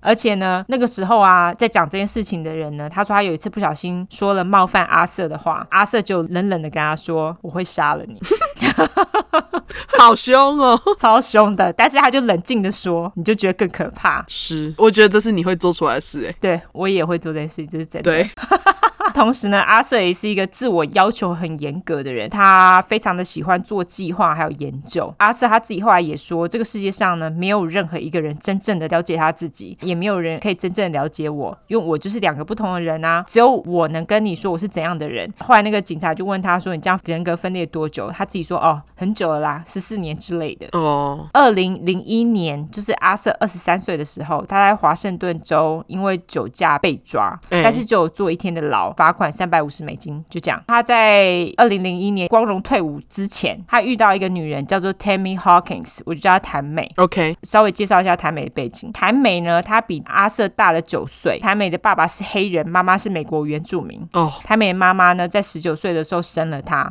因为爸爸总是不在家，而且还交了女朋友，所以妈妈也因此忧郁，变成酒鬼。谭美呢，她从小就因为住在原住民特区会被歧视这样子。嗯，然后又因为妈妈是酒鬼的关系，她和她其他兄弟姐妹就经常一直出入不同的寄养家庭。除此之外呢，因为他们家里很穷，家里也经常没有水电。谭美十六岁的时候呢，也染上了酒瘾，但是她跟她妈妈比较不同的地方就是她有自知之明，开始发现自己有上瘾性人格，所以她马上就是寻求帮助，然后参加戒酒聚会这样子。嗯，在那个时候，她也搬出了原住民特区。嗯，有一天呢，谭美她在报纸上看到一个交友广告，她看了一下，她就决定给自己一个机会，所以她就打了电话。但是她打电话发现，她打电话那个人呢其实并不是他在报纸上看到他要想要打的那个人，啊，就是打错了。他打错的那个人呢，就是阿瑟。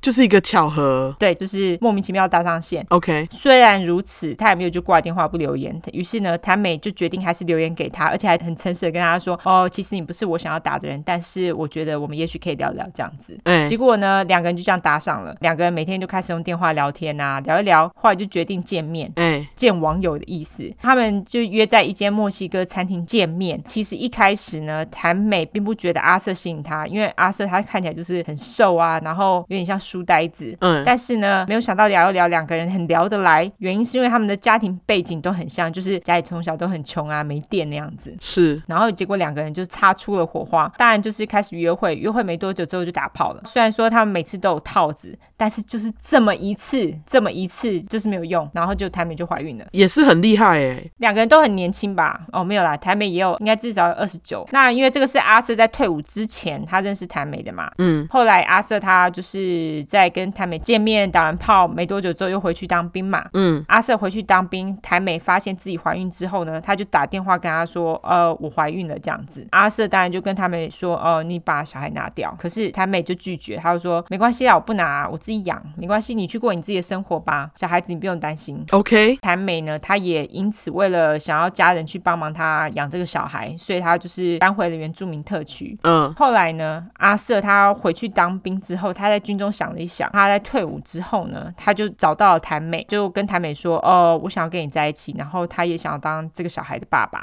就是突然想通了，谭美就答应了。于是阿瑟他跟着谭美一起搬住原住民特区，跟他们两个人一起生活这样子。阿瑟后来也在原住民特区找了一份薪资还蛮好的工作，然后就开始了他的家庭生活。那这个时候的阿瑟就二十一岁哦，据他说，他也从这个时候开始杀人。哈，跟谭美在一起的时候，对，他就开始杀人了。哦，OK，阿瑟呢，他说他自己也想不起来他杀的第一个人到底是谁，他连事发经过都 想不起来。我觉得他应该是真的杀很多人。嗯，总之，在华盛顿州的某处，他就杀了一个十四到十八岁的女孩。总之，开始杀人之后呢，阿瑟为了不引起警方的注意，他觉得在自己住的州杀人很冒险啊，是，那他就决定在华盛顿州外杀人。据说他那时候在各州杀人，不止杀人，他还抢劫银行。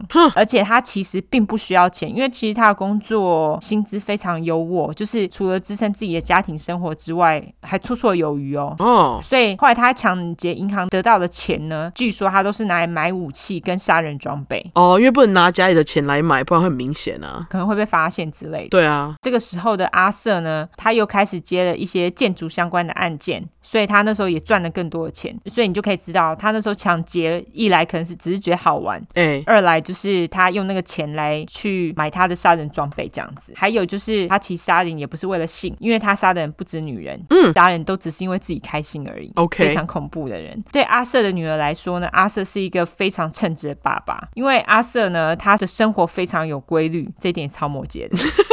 干，你真的是，军事化生活。 你真的是军事化生活，哎、我觉得你很厉害。那他就是每天呢准时起床，然后帮女儿做早餐，带她去托儿所上班，然后接女儿，然后再跟女儿玩，煮晚餐，然后亲手把女儿送上床睡觉。谭美呢就不是一个太称职的妈妈。哎、因为谭美她后来因为子宫有问题，可能子宫肌瘤之类的，她就不得不切除她的子宫。她切除之后呢，术后那医生当然是要开很多止痛药嘛，对不对？哎那那些止痛药都是很强的止痛药。结果没多久呢，她又出了车祸，她又因此获得更多的止痛药。讲到这边，大家就应该知道，因为她是有上瘾性人格。是，她之前对酒精上瘾，那现在因为止痛药取得容易，所以马上就止痛药上瘾啦。这些上瘾性人格我是不大懂啦，因为我就不是啊。真的， 对啊，因为我每次吃那种什么医院止痛药都会睡着，我就想说睡着你怎么做事啊？ 而且我不太懂为什么会有人会对止痛药上瘾，因为我每次吃完止痛药都真的只是就是哦就不痛了，但也没有怎样啊。对啊，然后你可能会有点想睡，不过就有人喜欢那种昏昏欲睡，他们觉得那种是那种飘飘然的感觉。哦哈，那可能不适合我们两个，可能不懂吧。对啊，因为你就会什么事情都无法做啊。对，我就觉得干浪费时间。对，没错。可是谭美就是喜欢那种睡着什么事情都不用干的感觉。 OK，你看阿瑟他就是一个该死的摩羯座，他就跟谭美因此渐行渐远，就觉得你这废物。哎哦，不喜欢烂挪的人就对了。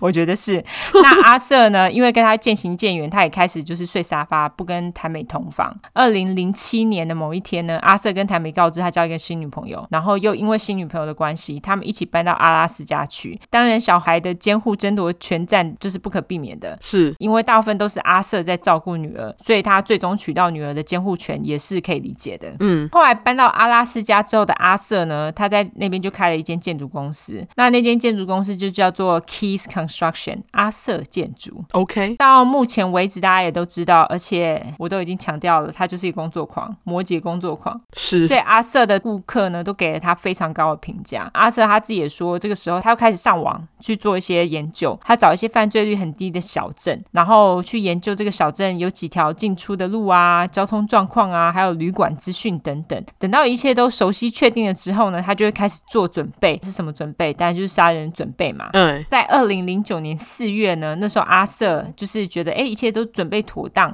可以开始行动了。他那时候就从阿拉斯加买了一张机票到芝加哥，然后从芝加哥租了一台车往东走。他在沿路上呢，就做了一件临时起意的事情。这个其实对什么事情都要精心规划，阿瑟来说算是比较难得一点的。他那时候在路上呢，看到一个叫做 Debra Feldman 的人，叫他袋子，好，他很不幸的就是成了他临时起意的受害者。袋子呢，他因为染上了毒瘾，那他的家人已经就是不鸟他了。他也因为为了支持他的毒瘾而开始做起性服务。阿瑟呢，他是在纽泽西的一条路上看到袋子一个人走在路上，然后就把他招上车嘛。哎、阿瑟也正好因为附近藏了自己事前藏好的 kill kit，就是杀人包、杀人装备。他在路上捡了袋子之后呢，就开往了人烟稀少的地方。袋子当然就开始发现事情不大对劲，开始害怕起来。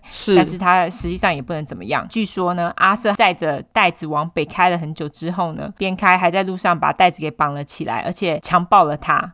接着呢，阿瑟呢，他开到了纽约州的 Tupper Lake，它是离加拿大不远的一个湖啦。他就是挑了一间当地的小银行，戴上口罩、太阳眼镜，还有假胡子，穿上帽 T，然后把帽子戴上之后，就去银行面抢劫嘞。 那个不是阿铁的装备吗？你看，我就跟你说，是不是？对那张图大家都可以用，大家都适用。对，这不是完全就是 那张照片吗？靠腰、哦，对，那总之他就进了银行抢劫，他就冷静的抢了一万美金之后，他就回到车里面继续开车。哎、至于袋子是怎么死的，阿瑟他并没有交代，但是根据他事后犯案的手法，最有可能的就是他把袋子给勒死、分尸、放塑胶袋，然后再把那个塑胶袋丢进湖里。袋子的尸体呢，也一直都没有被找到。虽然阿瑟他那时候并没有亲口承认他杀了袋子，但是当他看到袋子的照片的时候，他只说了一句：“他说我不想要谈论他。”你怎么那么几百啊他超级白，等会更几白的事情很多。 ？OK，杀了袋子的隔天呢，阿瑟他就来到了 Vermont，就是佛蒙特州的一个小镇。对他弄了一间汽车旅馆，然后用现金付了四个晚上，然后就开始出去寻找一个适合藏杀人工具的地方，因为他之前把那个杀人工具给挖起来了嘛，挖起来还是埋起来挖起来，因为他要杀那个袋子啊。 ？OK OK，他就到处找，后来他就把它放进了 Home Depot 的塑胶桶子里面，然后找到适合的地方埋起来，这样子。跟大家说一下，Home Depot 就是有点像台湾 B N Q 的地方。对，因为他买了四个晚上嘛，过了两天他住完之后，阿瑟再开车到 New Hampshire，就是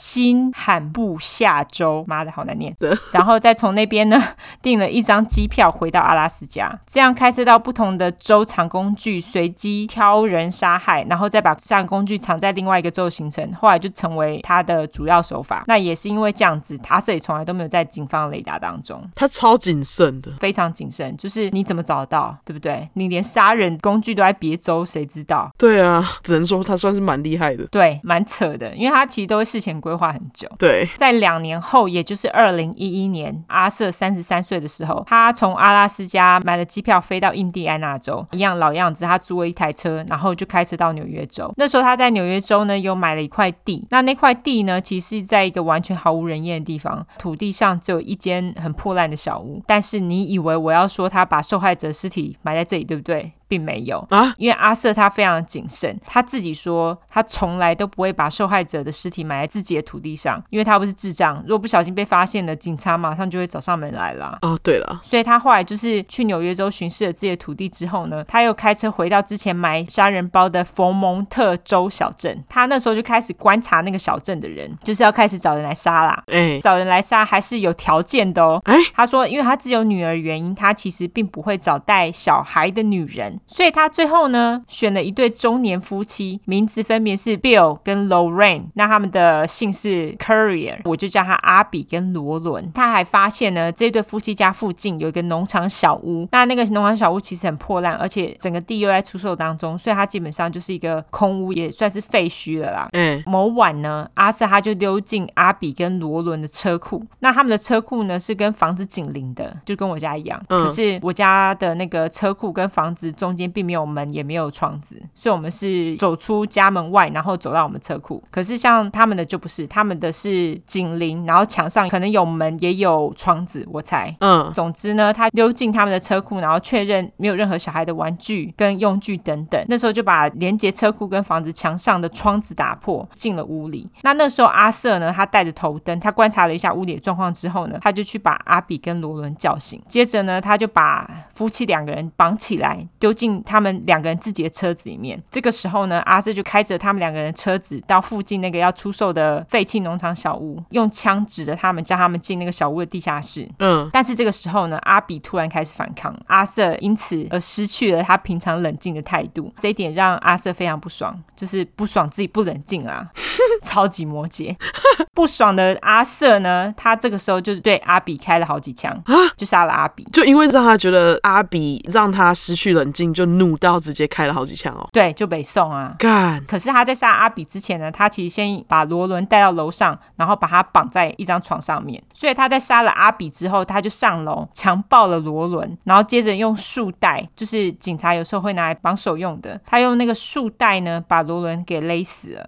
虽然呢，阿瑟也没有说他是怎么处理尸体的，但是警察觉得啊，他是把这两个人分尸，然后再把尸块放进垃圾袋，然后就直接弃尸在地下室。阿瑟呢，他说他本来想要放火把房子给烧了，但是因为那天下雨，所以火就一直点不起来。阿瑟也也就想说，嗯，算了，然后他就走了、欸 他就直接闪人回阿拉斯加欸嘞、反正追查不到他，他是这么觉得。对，事后呢，建筑工人们那时候就是准备要拆农场废墟小屋的时候呢，他们说他们有闻到奇怪的腐臭味，但是也没有多想。也有人看到了垃圾袋，但是完全没有人去翻那个垃圾袋，他们就觉得那个是建筑废料，他们就把房子给拆了。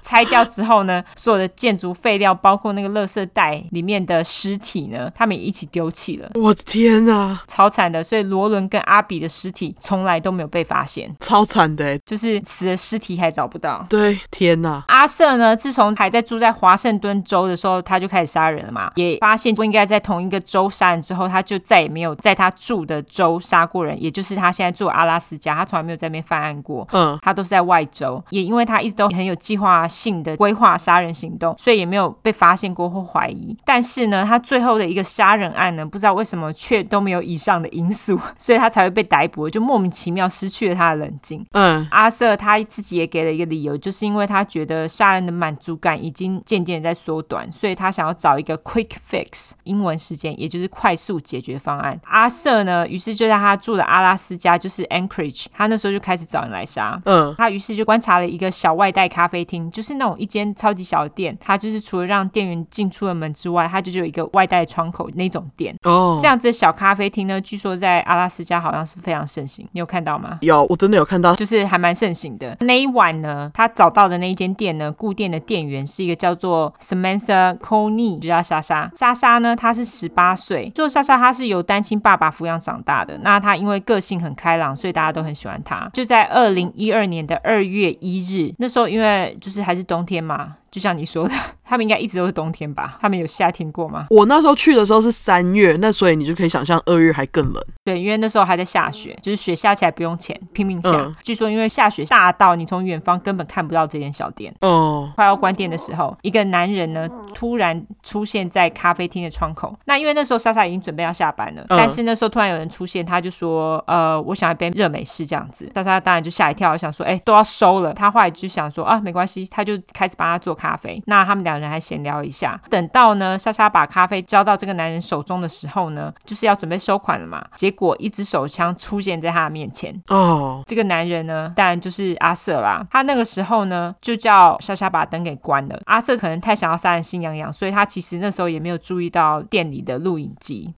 我就跟你说，他这一次非常 sloppy，我不知道为什他么。没有计划过了，完全对，就是完全没有，听起来就是冲动行事。对。他还是有做一些规划，对你就知道了。好，总之呢，这个时候阿瑟他就叫莎莎蹲在地上，他接着很冷静的跟莎莎说：“哦，我之前有杀过人哦，所以你想要逃的话，我不知道会发生什么事情哦。”莎莎当然听到吓到啊，就想说就照他话做。阿瑟呢就接着叫莎莎把放在收银机里面的钱通通都拿出来给他。接着呢，阿瑟就从窗子里面把自己挤进那个咖啡店里面，然后呢用束带把莎莎的手给绑起来，这段都被录下来了对，都被录下来了。啊、接着呢，他就逼他从商店的后门离开。其实那个时候咖啡厅他们有那种紧急按钮，就是跟警察联系的那种紧急按钮。嗯但是因为莎莎她太害怕了，所以她根本就不敢按，就是害怕到不敢按。嗯，因为他们已经出了那个后门嘛，他就跟莎莎说他会手环着莎莎的腰，假装他们是情侣，然后走向阿瑟的车。嗯，他就跟莎莎说，因为这样子，如果有人看到才不会起疑。这个时候的莎莎呢，她其实是有想要试图逃跑，但是当然马上就被阿瑟拉回来啦。嗯，拉回来之后，阿瑟他就用枪指着莎莎的肋骨说：“如果你再试图逃跑的话，我就不会客气了哦。”莎莎就只好听话这样子。嗯，阿瑟接着把莎莎弄进他的卡车。那为了保险起见，他又多用了两个束带绑住莎莎的手。阿瑟呢，接着带着莎莎开车到处闲晃了好几个小时，中途还跑去加油。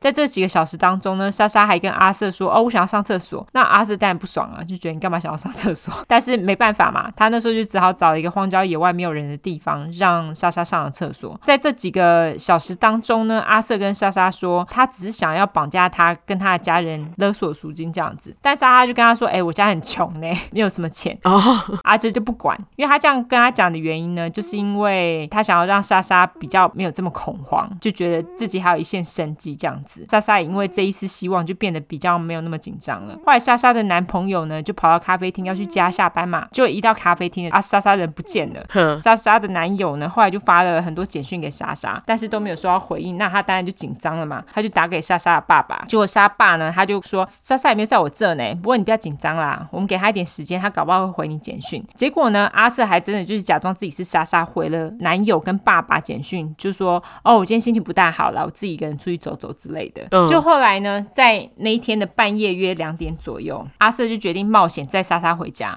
那这时候莎莎呢，她是躺在卡车的后座，而当阿瑟回家的时候，他那时候女友已经在家了。废话，半夜两点。是，但是没关系，他那时候早就已经为这个做好准备，他就已经把在他家旁边的小屋子，就是那种用来做工作室或是杂物间的小屋子，他已经准备好了，他暖炉已经开好了，然后而且还准备好了一个五加仑的桶子。总之呢，阿瑟就快速的把莎莎弄进了小屋，然后他就跟莎莎说他要去准备赎金所要用的东西，然后他就叫莎莎乖乖地待在那边不要出声，但是为了保险起见，他还是把音乐开到最大声。嗯，但是半夜我就把音乐开到最大声，难道没有人讲话吗？我刚刚就在想说，不是已经两三点了吗？对啊，还是在阿拉斯加，这个很正常， 还是说他们住的地方可能没有很多人，因为毕竟阿拉斯加真的是，很少人这样子。我觉得人蛮少的。对，有可能。但是你看，他还是很谨慎，他就把音乐开到最大声。嗯，这个时候的阿瑟呢，你知道他干了什么事吗？什么？那时候呢，他居然开车回到莎莎跟她男友的住处。他怎知道他们的住处哦莎莎跟他讲的， ？OK，因为你知道为什么吗？因为他那时候呢，他想要莎莎给他他的 debit card，就是提款卡。嗯，可是莎莎就说她没有，她就身上什么都没有带。然后结果后来才知道是放在她男友的车上，所以她为了要拿到莎莎的提款卡，她就回到他们的住处，然后去她男友的车上偷了她的提款卡。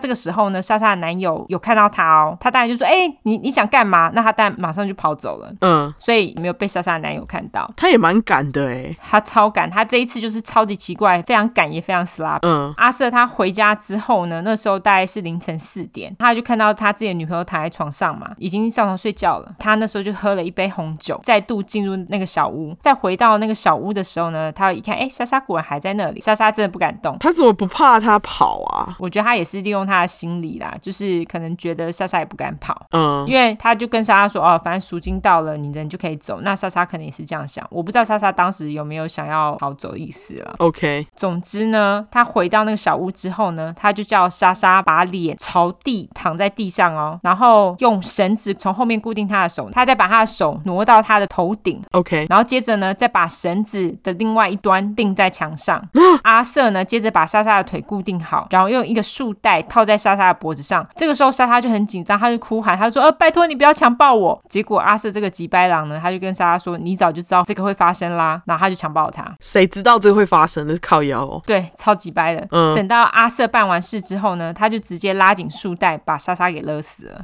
接着呢，他就把暖炉关掉，然后用一块帆布把莎莎包起来。接着呢，把莎莎的尸体放在一个长柜子里面，然后在小屋的门上放了两个锁，一个还不够，要两个。保险起见，摩羯座，我想这些事情做完也差不多都已经五六点了。他那时候就回家收拾行李，叫了一台计程车，再坐计程车到机场，因为他要去纽奥良。原来是吉拜的阿瑟呢，他那时候已经订好了从纽奥良出发的游轮的票。哈，他在要去坐游轮的前一天还跑去杀人，就是一个旅程就对了，对他超级鸡掰的。超级吧。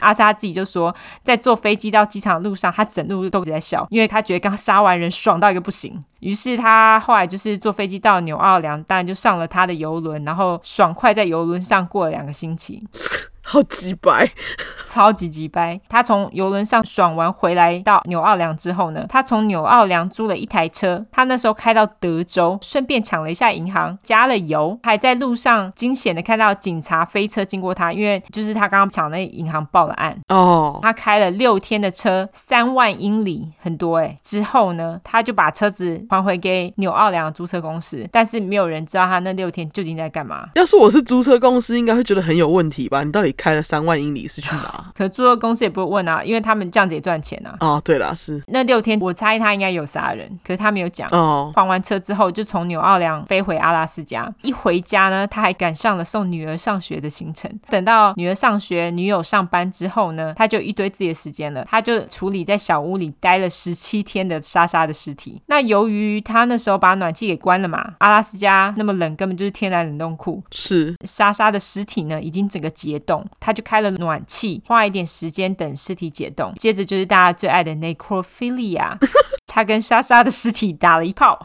哦，接着再花了两天的时间准备了一些东西，还弄了一份二月十三号的报纸。嗯因为大家自己想哦，他那时候是二月一号拐到莎莎，然后把莎莎杀死，嗯，然后去坐游轮。这时候已经不是二月十三号，可是他那时候去弄了一份二月十三号的报纸，旧报纸就对了，对旧报纸，然后再回到小屋。接着呢，他再用钓鱼线发挥摩羯座的职人精神，靠腰，把莎莎的眼睛呢撑开，然后把那个眼皮呢就缝在眼窝上方，眼睛就是张开不会再闭起来了嘛。然后呢，再用超厚的粉底遮莎莎的尸斑。哦，接着，他再把二月十三号的报纸放在他面前，然后用拍立得拍了一张照。这张照片我当然会上传给大家看喽。他虽然眼睛撑开，可他已经死了，不会眼神死吗？你自己去看那张照片，那张照片真的还蛮 creepy 的。就看起来像活着的人就对了。对，你看他还遮尸斑，为了就是想要让他看起来是活着的。哦，他搞不好拍了不知道几百张。我不知道，但他就是要赎金嘛。于是呢，他就写了一张要三万块美金赎金的纸条，然后要求那个赎金要存进莎莎的账户，因为他有莎莎的提款卡可以直接提领。他接着呢，就把照片还有那个要求赎金的纸条绑在某一个公园上的电线杆上，然后用莎莎的手机发简讯给莎莎爸爸，就说：“哎、你去那个公园找，就会找到我留的纸条跟照片。”莎莎的爸爸因为女儿消失了这么多天，当然就已经报警了嘛。他跟警察看到照片跟纸条之后呢，他们就想说：“哎、莎莎还活着哎、 对他们就相信她还活着哦，他们根本不知道她已经死了。对，总之呢，他们就凑齐了三万美金存进莎莎的银行户头。嗯，你也会觉得很奇怪，他们为什么要照他做？他们觉得就是在他在领钱的时候，他们也许有机会可以抓到他。而且我觉得他们会相信莎莎还活着，是因为一般人不会去想说她已经死了。对，而且既然看起来像活着的话，他们就会觉得，哎，那还有希望可以救到他这样子。对，。对于阿瑟来说呢，当然他已经把莎莎给杀了，他也利用完了，也 necrophilia 了，但接着就要弃尸啦嗯，接下来的场景呢，就非常的 Dexter。阿瑟呢，在他的小屋内贴满塑胶膜，然后就分尸了莎莎的尸体。接着，他就把尸块丢进了垃圾袋，而且他还用了三层垃圾袋，非常谨慎，什么都要多一个就对了。 triple check，对，然后呢，他再把莎莎的尸块放在小屋里面，又多留几天。接着呢，他找了某一天，带着尸块们来到一个湖上。这时候湖当然就是结冰的嘛，你知道，像这种时候，不是会有很多人会去那种结冰的湖上搭一个小屋，在小屋里面那个湖面上弄一个小洞，然后钓鱼吗？嘿，这个好像在阿拉斯加也是蛮常见的，就是在北方的州都很常见。就他们会钻一个圆洞，对对对，在小屋里面钻一个圆洞，然后就这对样钓鱼。阿瑟呢，一样就是搭一个小屋，然后也弄了一个洞，但是不是钓鱼，而是把莎莎的尸体丢进那个洞里面。哦，虽然说弄这个洞的原本的目的不是钓鱼啦，但是他也没有浪费那个钓鱼洞，他还悠哉的钓了一下鱼，然后抓了几条鱼之后呢，就带着鱼回家煮给女儿跟女朋友吃，这样子靠靠腰。超级摩羯，你说超级摩羯是这个顺便的心态吗 对，就是物尽其用。 ？OK。OK，一定要物尽其用，就什么东西都要顺便一下这样。好，隔天呢，阿瑟就跑去提款机提款，他就是看赎金进来没有。就他后来看到赎金进来了，他就开始提款。可是你知道，像这种普通的银行提款卡，它一次最多只能提五百块美金。嗯，所以他就跑到不同的提款机去提款。其实像这样提款还蛮快的，所以等到警察收到莎莎的提款卡被使用的讯息的时候，阿瑟早就跑掉，而且据说他穿很多层衣服。哦，就是想要让人家误认他是一只很大只的人，而且戴太阳眼镜什么都有戴嘛，嗯，所以他们就是抓不到他。他就这样子一路呢，用不同的提款机提款到了三月。有一天，提款机呢就侦测到莎莎的提款卡居然在亚利桑那州的提款机被使用了，嗯，隔天又在新墨西哥被使用了。哇， FBI 就了解，哎，凶手在旅行啊。于是呢，他们就跟当地的警察联络了，就跟警察说，哦，提款机有拍到一台二零一二年白色的福特 Focus 汽车。嗯，就叫大家去注意类似的车子。在隔一天呢，德州休斯顿机场对面的提款机也被使用提款了，而且也拍到了那台车。那 FBI 呢，他们就马上联系了德州的警察，叫他们注意这台车。接着，阿瑟他提款完之后，他就开着车去参加了他妹妹的婚礼。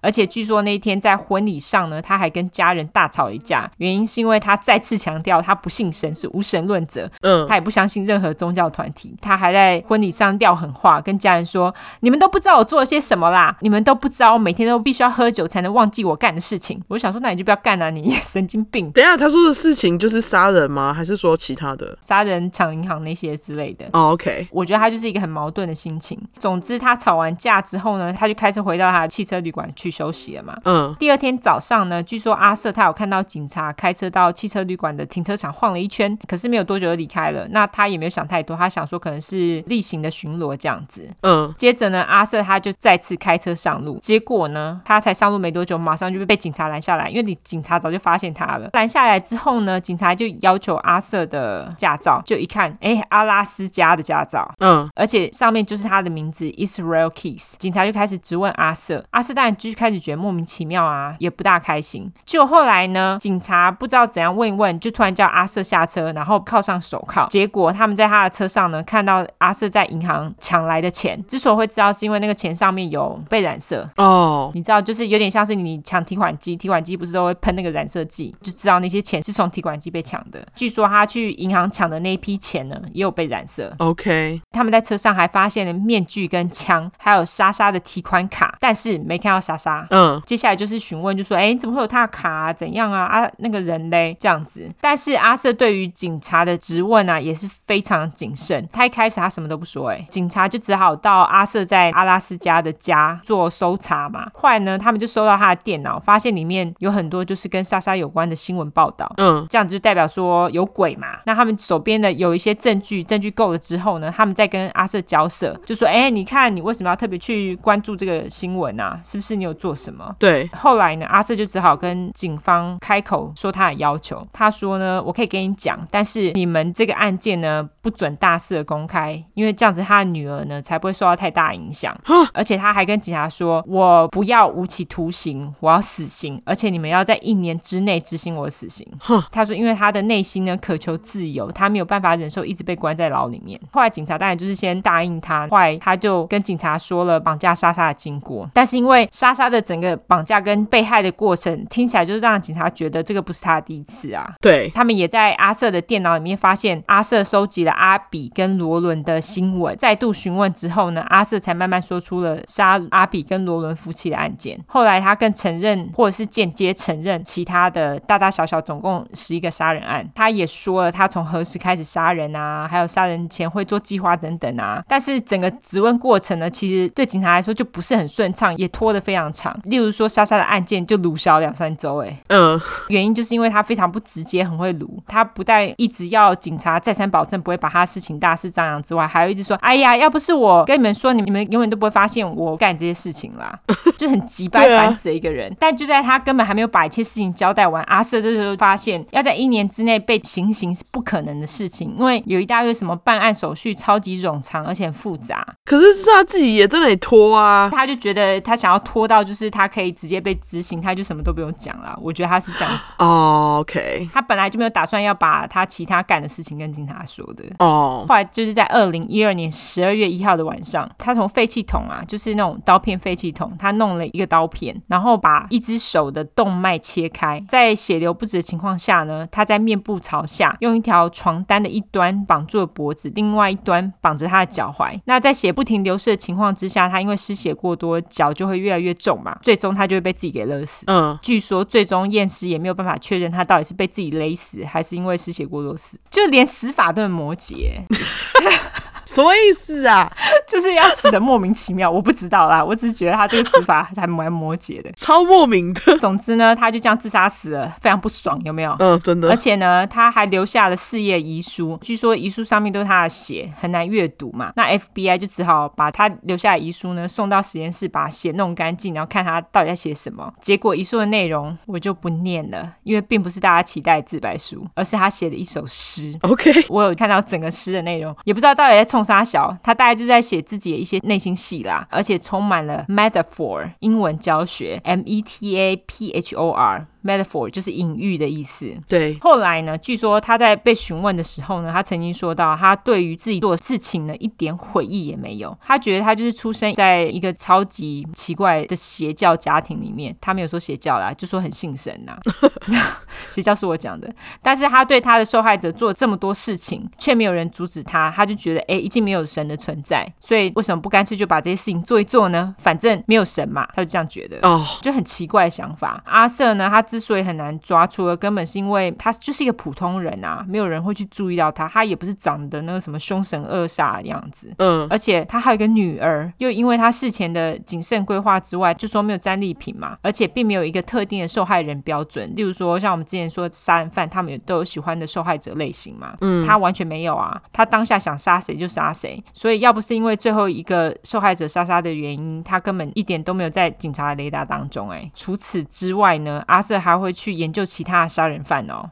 他说他很崇拜阿泰 Ted Bundy，啊对他非常崇拜他。他还说 BTK 阿丹是个胆小鬼，啊因为阿丹事后有说他后悔杀了人，啊，他有哦，可能事后有说吧。我觉得毕竟他还活着，他事后想要说什么话，这个也不是太难理解。为了减刑吧。对，阿瑟呢，他也对另外一个阿拉斯加相当有名的面包师屠夫 Robert Hanson 很熟。至于这个人，以后有机会再来说说。好，虽然说阿瑟承认的杀人案件，就是承认或者间接承认的案件大概有十一件，但是 FBI 认为他杀的人至少高达三十六个。最后再来补充我们最喜欢的补充小时间，好，在前面呢，我们说阿瑟的犯案过程当中，他都会事先在各地埋藏很多 hit kits，就是他的杀人装备。据说他藏杀人工具的地点非常多，阿拉斯加一定有嘛，嗯然后还有纽约州嘛、华盛顿州、Wyoming、怀俄明州、德州、亚利桑那州等等。而且除了莎莎跟论阿比罗伦夫妻之外的案件呢，他所杀的其他的人其实都是 FBI 自己推测的，因为阿瑟呢，他选择对象非常随机，所以他其实有时候根本都不知道对方的名字，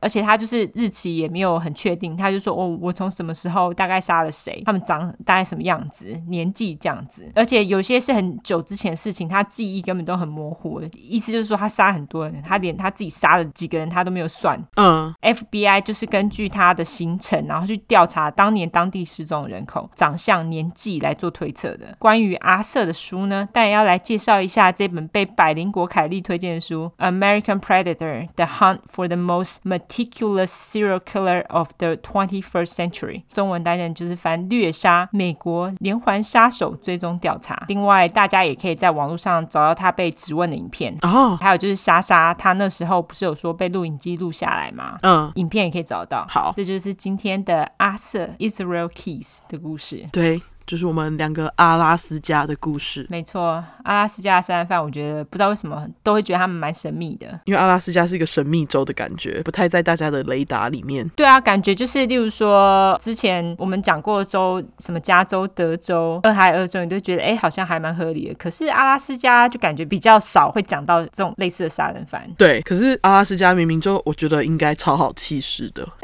因为他们就是很大嘛，然后又很冷嘛，他们气势很容易，例如说是以被找到，然后很容易保存证据的感觉。没有，你知道其实阿拉斯加的夏天啊是很热的、欸，哦，真的吗？嗯，我那次去才知道，因为我我们不是去做了一个小莫名其妙的旅游嘛，然后那个游览车上面的那个导航员，嗯那个司机啊，他就有在说，哦，其实阿拉斯加夏天是很漂亮的，就是雪会融化，然后会绿意一片，会很热。所有就是现在冬天，我当时去的时候是三月，他们就说，哦，现在埋在底下的小虫们全部都会爬出来。 OK，了解。对，所以如果你在阿拉斯加夏天杀人，应该很快就会被分解了 吧？所以还要选在夏天。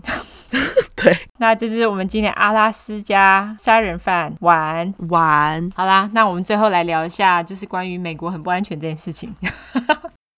好，讲了这么多故事，大家应该也早就知道美国非常不安全这件事情吧？对啊，而且你最近看那个暴动，你们还觉得美国安全吗？美国根本就不安全啊！而且我比较搞不懂，的就是因为，但可能也是因为在台湾很安全啊，台湾是真的很安全。嗯，像你走在路上什么的，你根本就很少需要去担心害怕说哦，我会不会被强暴啊，我会不会被谁抓走之类的。嗯这种几率真的很少。例如说在台北市，因为台北市其实不夜城啊，你半夜还是什么 Seven Eleven 一堆啊。而且你走到哪里都有人，都有监视器。对对对，所以就会觉得还好。可是问题在美国就不是这样子。但是我觉得很多台湾人来这边，他们就没有这种美国其实是相较台湾来说是很不安全的这种意识。嗯因为像我之前啊，我就是去工作，是帮一个台湾人工作，开诊所的。那他开那个诊所呢，离他的家其实蛮近的。有一次就是他在看诊的时候呢，那个老板呢，他就跟我讲说，嗯、你你去我家帮我拿一个东西。嗯第一个去他家拿东西已经很奇怪，对不对？然后第二个就是那时候已经天黑了，嗯，我就跟他说，可是我没车哎、他说那你就用走的，那多远？走路大概一趟大概十五分钟，十五到二十分钟。那也没有很近啊。对，但是如果你开车一分钟就这样。哦，所以那个时候他就叫我去，他就觉得很近。然后后来呢，我在路上的时候，我老公就打给我，然后他就跟我说你干嘛？我说哦，我要走路去老板家拿东西。那时候他就是超级生气的，他就跟我说现在这么不安全，他为什么要要你去他家拿东西？嗯我就说因为他是台湾人啊，他不知道现在很不安全啊。 我是真的这样跟他讲，我就说因为台湾太安全了，他不知道美国没有这么安全。哦，我觉得不是每个人都这么觉得诶、因为我在来美国的时候，我的学长就很谨慎的告诉我，就是哦，你搭公车的时候手机千万不要拿出来。哦，那个不是在中国才需要担心的事情吗？哦，是这样子吗？没有，在旧金山也要。哦，这样子。之前我在旧金山不是就有跟你讲过吗？跟听众讲一下好了。我有个那个中国同学，他那时候呢就是在做那个手扶梯啊，就是手扶电梯，然后下捷运车站的时候，就就有一个黑人啊，他是从另外一端往上的手扶梯呢，把他的那个手机给抢走了。结果我那个同学她超猛，女生哦。她超猛的哦，她因为是往下，她还自己冲上去就是往下那个手扶电梯，她冲回去去追那个男的，然后还追到他把那个手机给抢回来， 啊，他好敢哦。她超赶的。太敢了，因为你知道，我有一个朋友，他有一次就是也是像你一样，就是在外面自己走。嗯，他在旧金山哦，然后他是晚上从学校的 lab 离开，嗯，然后要回家嘛。结果他在下公车要走回家的时候，就有一群黑人，就是不不确定是不是黑人，反正就一群人，嗯，围上他，就跟他说身上值钱的东西都给我交出来。嗯，我那个朋友啊，他背包里面刚好有那个笔电，然后里面就全部都是他的作 业，啊他就想说干不能给你们， 因为有作业。重点是，就他们把他的笔电抢走之后，然后我朋友还在那里说：“你把我电脑还来就好了，我给你钱，我去领钱给你。”这样，啊然后那群人就不理他，然后还把他揍了一顿才走。哈，好惨哦。对，所以我才说，我觉得你那个朋友也是很敢，因为他居然是敢去跟他抢回不过来。呢我觉得他之所以赶，是因为那时候是下班巅峰时间，哦，对，路上其实人很多，那个人不敢揍他，一定啊，因为在路 上啊，大家都在对看。对对，他后来把他抢回来的时候，那个抢他手机的黑人还吓一跳，就想说：“干，这女的怎么那么猛？”哦，只是想要跟大家说，就是如果你们来美国的话，就是要自己罩子放亮一点，不管是男生还是女生，就是自己要小心一点。对，然后不管你到哪里，对，就是不管美国哪里，大城市或者是偏向地区、小镇也一样，大家都要小心一点。对这就是我们的回力抬杠没有啦，这就是我们的话题。呸，这个剪掉，拜托。 你剪了，你剪，你把它剪掉。我们最后来说一下我们的社交软体。对我们的社交软体的话，就是 True 快出来的出失快的快，后面就是 True Crime T R U E C R I M E。如果你只想要搜寻英文的话呢，就是 True Crime True Crime 两次 T R U E C R I M E T R U E C R I M E。 没错，那我们现在还是有在征一些邪教、真实犯罪相关故事，大家就麻烦一下喽。还有行有余力的话，麻烦大家投内好吗？对，虽然说。我们没有在用那个 Anchor 的平台，但是我们没有把它关掉，所以现在月付的大家都还是有在继续支持我们，所以感谢大家。感谢大家。对，然后现在我们每一集的那个我们的叙述里面都会放那个 PayPal 的那个抖内，因为我发现大家好像比较喜欢单次抖内，我们现在就是放单次抖内，那就请大家心有余力用 PayPal 抖内给我们喽。对，麻烦你们喽，拜托，我们需要你的支持。OK，还有就是，如果有任何厂商想要找我们业配，欢迎。对，欢迎，好，我们很便宜。好，就这样，拜拜。 拜拜，我们很便宜。